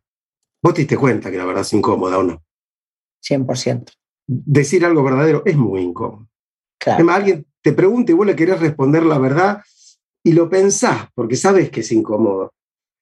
Las cosas importantes de la vida son incómodas. Está, el amor es incómodo. Si estás enamorada, sabes que es incómodo. Claro. Y otro aspecto bien importante, Gabriel, del poder de la palabra, y lo hemos hablado muchísimo, es lo que nos decimos a nosotros mismos. Sí, por supuesto. Porque nosotros casi desconocemos el silencio, Marta. estamos todo el tiempo habitados por pensamientos y por palabras. Palabras que a veces manejamos de un modo consciente, palabras que a veces nos atraviesan de una manera inconsciente. Digo, por ejemplo, los mandatos. ¿Sí? Es, esas frases que alguien dijo e instaló en nosotros hace mucho tiempo y que hoy dirigen nuestra vida sin que nos demos cuenta. Alguien te dijo alguna vez qué esperaba de vos, cómo tenías que ser, a qué tenías derecho y a qué no. ¿Sí? Entonces vos vas por la vida y decís y a mí las cosas siempre me cuestan mucho. ¿Quién te puso eso en la cabeza? O sea, ¿de dónde viene ese, esa, esas palabras, ese discurso que te condiciona, que te, te deja casi siendo un perdedor? ¿sí? A mí nunca nada me sale bien. O al revés, no tenés el derecho a que algo te salga mal. Yo no puedo fracasar. Ya todas estas palabras que nos decimos todo el tiempo. Sí, o sea, los mandatos familiares las etiquetas y las creencias que ponen encima de nosotros que se acaban volviendo una profecía autocumplida. O sea, por eso dice el dicho, tú dile a tus hijos que son lo que tú quieres que sean. Hablando del poder que tiene la palabra de una madre sobre sus hijos o de un padre sobre sus hijos. Nada más piensen ustedes en su infancia, en su adolescencia y lo que en su familia, a veces hasta de manera no verbal, les han repetido una y otra vez y cómo ustedes se han acabado convirtiendo en eso. O el rebelde, o el berrinchudo, o el, estudioso, o el inteligente, o el rescatador, o el padre y la madre de la familia entera, eh, el banco. O sea, te acaban diciendo tantas veces que tú, el gracioso, el invencible, el guerrero, que en eso te conviertes. Esas palabras también tienen un impacto increíble en nuestros hijos y a su vez las de nuestros padres en nosotros. Sí, y son, son muy potentes. Eh, es más, a veces no nos damos cuenta cómo condicionamos la vida de alguien desde que nace, Marta. Este, la, la, otra vez estaba en una reunión y había un bebé, ¿no? Un bebé muy chiquito. Y el bebé hizo lo que hacen todos los bebés, lloró. Y la abuela escucha el llanto y dice, uy, qué carácter tiene este nene, ¿eh? La que te espera, ¿vos viste el carácter que tiene? A la tercera o cuarta cosa que el bebé hizo, la madre también decía, tenés razón, ¿eh? este va a tener un carácter. Y yo pensaba, no insista, porque cuando tenga 20 años, no lo va a aguantar nadie este pibe, va, va, a ser intratable y la mamá va a decir, y sí, ya de bebé tenía mucho carácter. No, señora, usted le está diciendo que tiene que tener carácter, usted lo está condicionando. Entonces, ojo con esas cosas, ¿no? Viste que uno dice, y este lo que pasa que es el hijo del medio, ¿viste? Él le va a costar. Y después el tipo dice, 30 años después, y bueno, ¿viste? Yo fui el hijo del medio, a mí todo me costó más. Claro. Entonces, hay, hasta el nombre que te eligen te marca un lugar, ¿sí? Porque, ¿por qué tenés ese nombre? ¿Qué significó para tus padres? ¿Lo eligieron porque les gustó? ¿Lo eligieron porque, no sé, había una actriz de moda? ¿Lo eligieron porque era el nombre de la madre de alguno de tus padres? O sea, ¿qué, qué deseo están poniendo en juego en vos? En esa palabra que te estaba esperando antes de que vos nacieras, Marta. Vos no habías llegado al mundo y ya te estaba esperando Marta. ¿sí? Claro. An antes de vos estaba una palabra que te iba a significar para siempre. Bueno, ¿qué quiere decir esa palabra en tu historia? A ver, ¿por qué eligieron esa y no otra? ¿Qué claro. volcaron? ¿Qué expectativas? Porque después vos llegás al mundo y tenés que empezar a cumplir con esas expectativas. Y la vida se pone muy difícil. Claro. En mi caso, imagínate, Marta viene por mi tía paterna. Sí. Y Melina por mi abuela paterna. Ah, Soy bueno. Melina. ¿Qué te parece? Bueno, ¿y, ¿y cómo sería tu abuela y cómo sería tu tía? ¿O qué, Claro. qué unía a Claro. tu madre o a tu Claro. padre con tu abuela y tu tía, ¿no? A tu padre. ¿Qué, qué emoción los unía con ellas para que te haya tirado encima vos la mochila de llevar los dos nombres? Pero les digo una cosa, de verdad, eh, esto que acaba de decir eh, Gabriel es, es sumamente reflexivo. O sea, las palabras que usamos para los demás y sobre todo en los hijos y en la gente muy joven que está aprendiendo y entendiendo quiénes son, podemos predeterminarlos de por vida, ¿o no? Sí, pero totalmente, totalmente. Vos lo vas a, lo vas a marcar con un deseo. Por eso yo te decía, somos seres del deseo y la palabra. Claro. Porque las palabras ponen, ponen de manifiesto deseos. Claro, me estoy acordando alguna vez que hicimos un programa sobre el poder de la palabra de las mamás y varios cuentavientes, lágrimas en los ojos, decían, es que yo nunca voy a olvidar cuando mi mamá me dijo, te debería de haber abortado Tremendo. o no te debería de haber tenido. O tú nunca vas a ser eh, una mujer eh, exitosa en el amor porque estás gorda. Y cómo esos mantras se le quedó tatuado en el alma a la gente. Entonces piensen ustedes cómo ustedes han sido marcados por la palabra de sus padres o por las palabras de una pareja y cómo están ustedes marcando a la gente en su vida, ¿no? Es, maravilloso lo que decís, porque además esas eh, palabras que te marcan te condicionan un destino.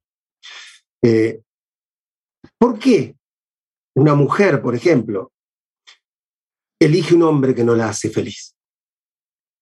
A lo mejor porque estuvo esa palabra antes que le dijo, vos nunca vas a ser feliz en el amor. ¿Sí? Y hoy se encarga de elegir a alguien que garantiza que cumple ese mandato. ¿Sí? Está bien, yo nunca voy a ser, ya me dijo mi madre, nunca voy a ser feliz en el amor. Entonces me, me busco a alguien que me garantice que yo voy a ser infeliz. Así mamá tenía razón, cumplo con lo que mamá me, me, me marcó a fuego. ¿Sí? Entonces, de esa manera, vamos siguiendo inconscientemente palabras que otros pensaron por nosotros, deseos que otros volcaron en nosotros. Por eso es tan importante esa palabra plena de quién soy. A ver, ¿y yo qué quiero? más allá de lo que quería mi mamá, de los nombres que te puso tu papá, más allá de lo que se esperaba. ¿Y vos qué crees? Claro. ¿No? ¿Qué, qué palabra elegirías vos para vos en este momento? me parece que es, esa es la, la gran pregunta, ¿no? Claro. Vamos a hablar de el poder de la palabra en la pareja y cómo la palabra genera realidad. Y les voy a recomendar un libro que yo leí hace muchos años de Stuart Chase. Ahorita se los pongo en, en Twitter, que se llama The Tyranny of Words, la tiranía de las palabras. Y es un texto que básicamente analiza la semántica de las palabras, invitando a los lectores a mejorar la comunicación humana y entender con mayor precisión el uso de las, de las palabras y el uso del lenguaje. No sé en qué buen libro, The Tyranny of Words, pero ahorita se los publico por si alguien lo quiere leer. Regresando, seguimos hablando del tema con Gabriel Rolón. No se vayan, ya volvemos. ¿Todavía no tienes ID de cuenta viente? No. No, no, no. Not yet, yet, yet. Consíguelo en martadebaile.com. Martadebaile.com. Y sé parte de nuestra comunidad de cuentavientes. Marta de Baile 2022. Estamos de regreso.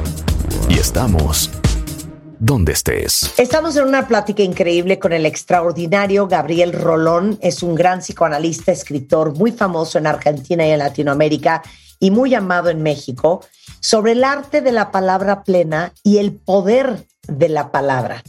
Ya hablamos de qué es la palabra plena, que es aquella palabra que te compromete, que nos define, la palabra profunda, con intención. Eh, ya hablamos del poder de la palabra que nos decimos a nosotros, las palabras que nos dicen alguien más y cómo las palabras generan realidades porque se vuelven profecías autocumplidas. Y nada más voy a agregar un tema muy bonito. Una de las grandes frases o citas de la dama de hierro, la ex primera ministra de Inglaterra, Margaret Thatcher Gabriel, decía, Watch your thoughts for they become words. Watch your words for they become actions. Watch your actions for they become habits. Watch your habits for they become your character. And watch your character for it becomes your destiny. What we think, we become. Dice aquí, cuida tus pensamientos porque se convierten en palabras. Cuida tus palabras porque se convierten en acciones. Cuida tus acciones porque se convierten en hábitos. Y cuida tus hábitos porque se vuelven tu carácter. Y cuida tu carácter porque se vuelven tu destino. Lo que pensamos es en lo que nos convertimos. Y mucho de lo que pensamos viene de lo que alguien más nos dijo sobre nosotros, ¿no? Claro, de lo que alguien pensó para nosotros. Exacto, de lo que alguien pensó para nosotros. Ahora, el poder de la palabra en una relación de pareja. Bueno, es muchísimo. Es fatal, te diría yo, para bien y para mal. ¿Por qué? Porque sobre todo en la pareja, donde la palabra tiene una, una carga de pasión que la recorre, ¿sí? Eh, no es lo mismo que tu pareja te diga que estás linda, o que no. ¿Sí? Digo, ya con ese solo comentario, es más, vamos ni siquiera, vos le preguntás a tu pareja, ¿cómo estoy? Y te dice, bien, ya está, no te gusto, este, ¿qué pasa? ¿Qué? ¿El vestido me queda mal? ¿Estoy fea? No, no, dije bien, pero ya sé, sabes que poco.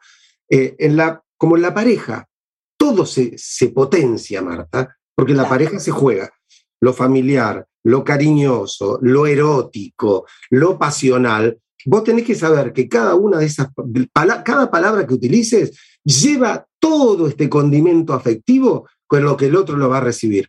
Por eso, si tu pareja te suele llamar mi amor y un día te dice Marta, vos decís, ¿por qué me decís Marta? Bueno, pues te llamás Marta, conmigo no te enojas. Pero si tu pareja te dice Marta, vos decís, ¿qué pasa? ¿Por qué estás enojado? Las palabras son muy fuertes cuando vienen con tanta pasión. Entonces, eh, hay que cuidarse muchísimo en la pareja. Uno cree que en la pareja se puede descuidar con las palabras. No, es el ámbito donde más hay que cuidarse, porque es donde las palabras llevan más contenido afectivo. Entonces, donde te van a impactar con mayor potencia. Hay que tener mucho cuidado, entonces, porque cualquier palabra en la pareja te puede herir o te puede rescatar. No, y les digo una cosa, los horrores que una vez, muchas veces le dices a tu pareja, furioso, en el arrebato, y como dice el dicho, el hombre es dueño de su silencio y esclavo de sus palabras, porque una vez No. que sale de tu boca, no hay como echar para atrás. No, y además hay una cosa, produce un efecto muy importante y muy poderoso. Vos imaginate, Marta, que este, vos tenés una discusión con tu pareja. Y en esa discusión y en ese acaloramiento se dicen cosas que no deberían decirse, por lo menos como se dicen, ¿sí? No. Claro. Bueno, está bien, la pareja se enoja.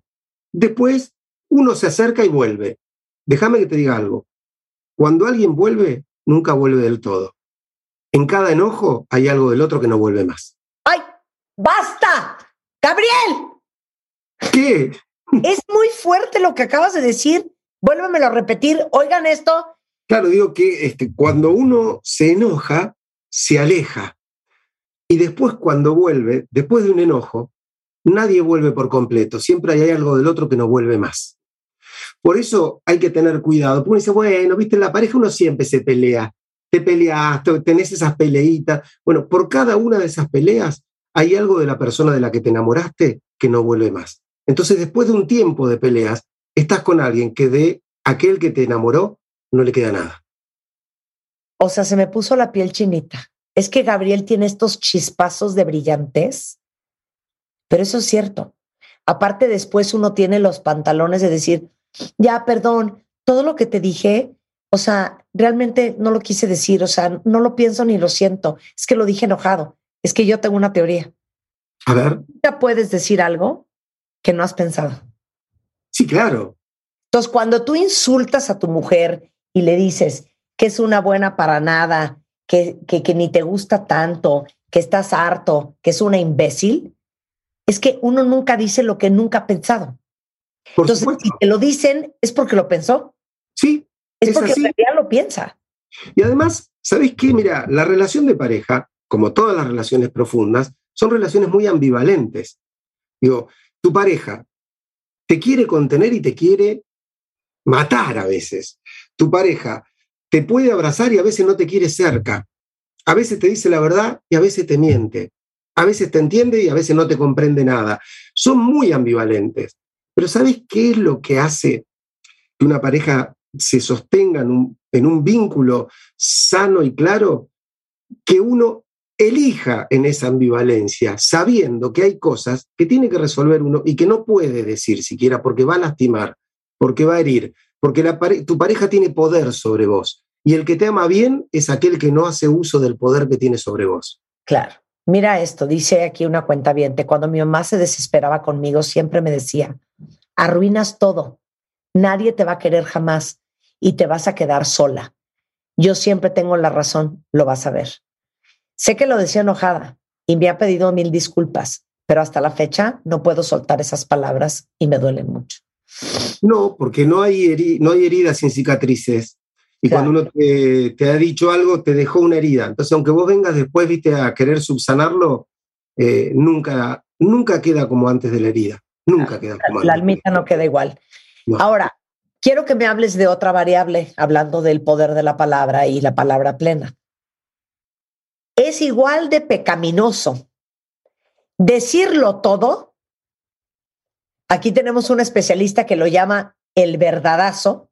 Sí, Es la conjugación de la palabra verdad y otra palabra aquí muy fuerte que no voy a mencionar, el verdadazo, o el que acumula hasta que explota. Mirá, eh, decía Sor Juana que el amor era como la sal, daña cuando sobra y daña cuando falta, ¿no? Yo creo que de la misma manera, este tipo de cosas hay que tener mucho cuidado. ¿Por qué? Porque eh, hay verdades que son inevitables porque definen una vida, como decíamos hace un rato. Si vos le decís a alguien que no lo querés más, que no querés vivir más con esa persona, estás definiendo lo que va a pasar con su vida, entonces lo tenés que decir. Ahora, a mí me gusta mucho un, un dicho hindú, Marta, que, que dice que cuando la verdad solo hiere, deja de ser verdad para ser herida. ¿Sí? Cuando la verdad siempre hiere. Cuando la verdad de- solo hiere, Ah. solo hiere, deja de ser verdad para ser herida. ¿Sí? Eh, es decir, yo creo que hay que tener cuidado con usar supuestas verdades solo para lastimar, porque ahí no estás diciendo una verdad, ahí estás soltando una agresión. A veces utilizamos la excusa de decir la verdad solo para agredir a alguien. ¿Sí? Entonces yo puedo decirte la verdad, pero tengo que elegir una manera en la que esa verdad, aunque a lo mejor te duela, no, no te agrega, no salga de mí como una agresión, ¿sí?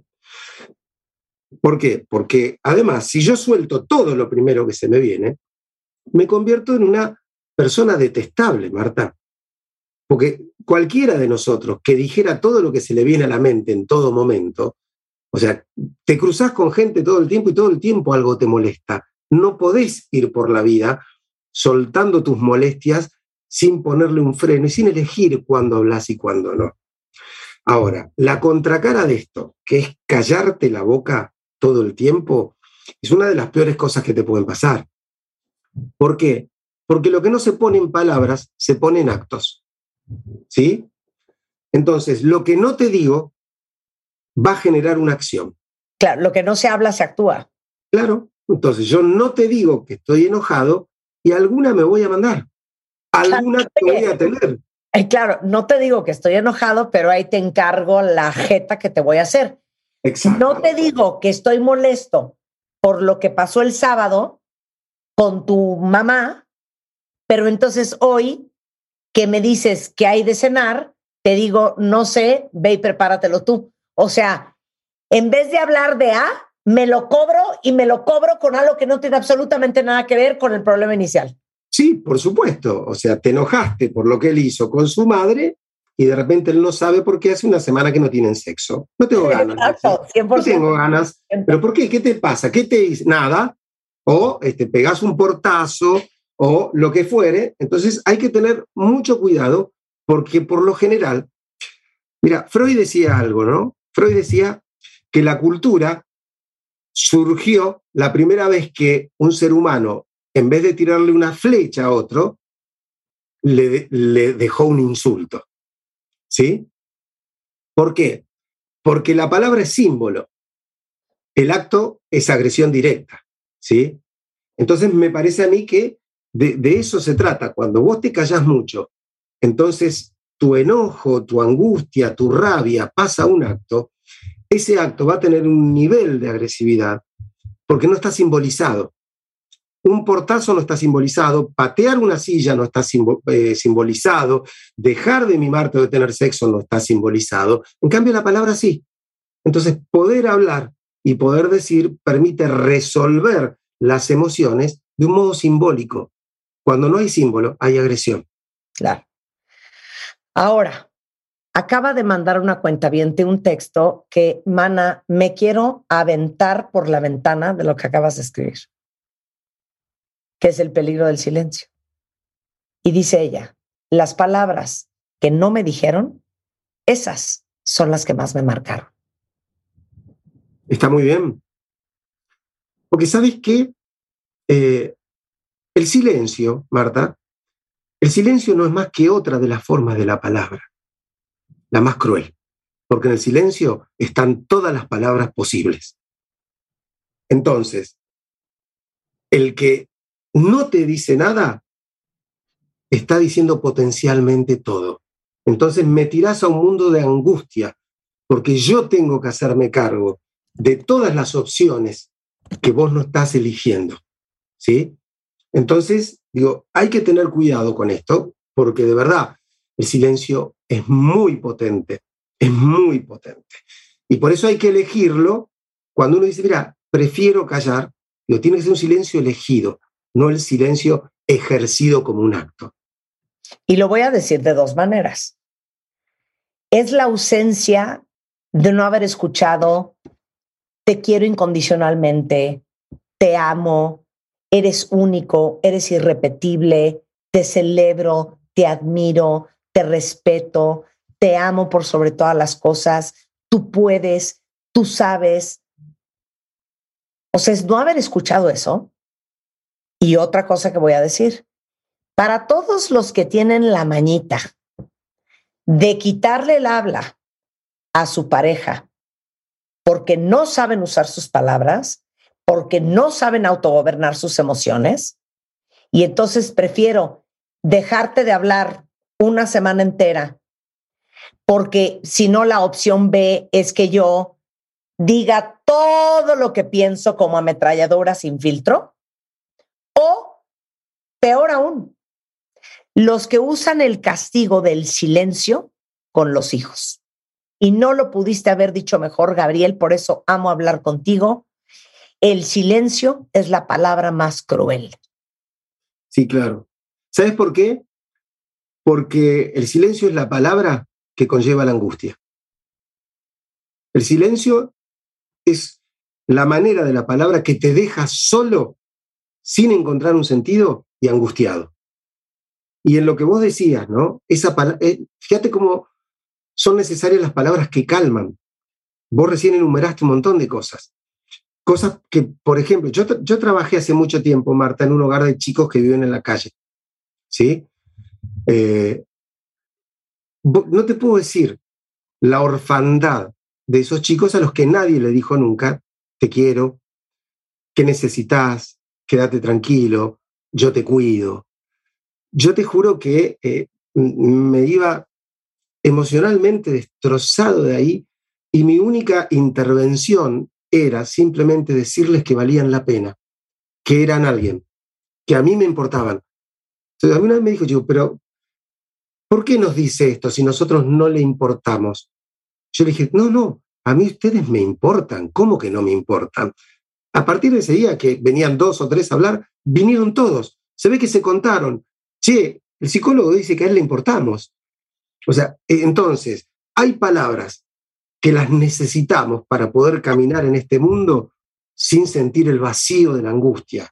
Cuando esas palabras no están, la posibilidad de construir una vida es muy difícil, es muy difícil. Porque nos encontramos ante la obligación o de creer que no le importamos a nadie, ni siquiera como para que nos diga, tú puedes, te quiero, o en la difícil tarea que tiene esa, esa gente muy resiliente de decirse a sí misma las palabras que nadie le dijo. Esa es la resiliencia, la capacidad de decirse aquellas palabras que los demás silenciaron. Y te voy a decir una cosa, no solamente para mí es un tema de resiliencia, yo creo que es un tema de adultez. Y lo hablamos hace poco, ¿saben con quién cuenta vientes? Con Sean Grover, nuestro terapeuta que está en Nueva York. Y dijo una cosa muy bonita, Gabriel. Dijo, llega un momento en la vida en donde tú tienes que ser tu propio padre y tu propia madre. Y en este caso específico de lo que estamos hablando, es justamente para decirte, en ese nivel de adultez y de autorresponsabilidad, de decirte todo lo que quisiste que te hubieran dicho y no te dijeron. Está muy bien. Eh, felicítalo de mi parte, porque me parece una, gran idea. Pero sí, claro, pero además hay algo. ¿Por, qué? Porque en primer lugar te compromete como adulto. Es decir, yo, ¿sabes qué quiere decir esto? Que después de los 20, 25 años, uno es responsable de su cara, Marta. El que tiene cara de, estúpido, que no le eche la culpa a los padres, que, haga algo, ¿no? O sea, ya está, los padres pasaron y ahora es uno el que tiene que hacer con lo que los padres nos dejaron como decía Sartre, somos lo que hacemos con lo que hicieron de nosotros. O sea, algo tendremos que hacer con, claro, somos lo que hacemos con lo que hicieron de nosotros. No, perdón, es que estoy de lento aprendizaje, espérame. somos, lo que hacemos con lo que hicieron de nosotros. Bien. tus padres hicieron algo de vos. Te dejaron frases, momentos, tu historia hizo algo de vos. Traumas, claro. Ah, bueno, traumas, y vos sos hoy lo que podés hacer con todo eso que los demás te dejaron. O sea, ¿qué comida haces con los ingredientes que los demás te pusieron en la mesa? Eso sos vos, ¿sí? Pero es muy interesante pensarlo desde este lugar de la adultez. ¿Por qué? Porque ahí pones luz sobre el drama de cuando esto le pasa a un chico, porque es como exigirle a un chico que sea un adulto, cuando esas frases no llegan en la niñez. Un adulto tiene que estar capacitado para decirse eso que no le dijeron un chico no está capacitado. Y los chicos que se ven forzados a eso, vos vas a ver que son adultos antes de tiempo. Vos mirás un chico de seis años que vive en la calle y en su mirada te das cuenta que te mira como un adulto, porque está obligado a hacer cosas, está privado de esas palabras que no deberían faltarle. Gabriel, amo platicar contigo. Ya te extrañaba. Por favor, no te desaparezcas. No, acá estoy cuando quieras. Yo también adoro hablar con vos, Marta. Me encantan estas reflexiones. Y, yo me quedo con dos cosas.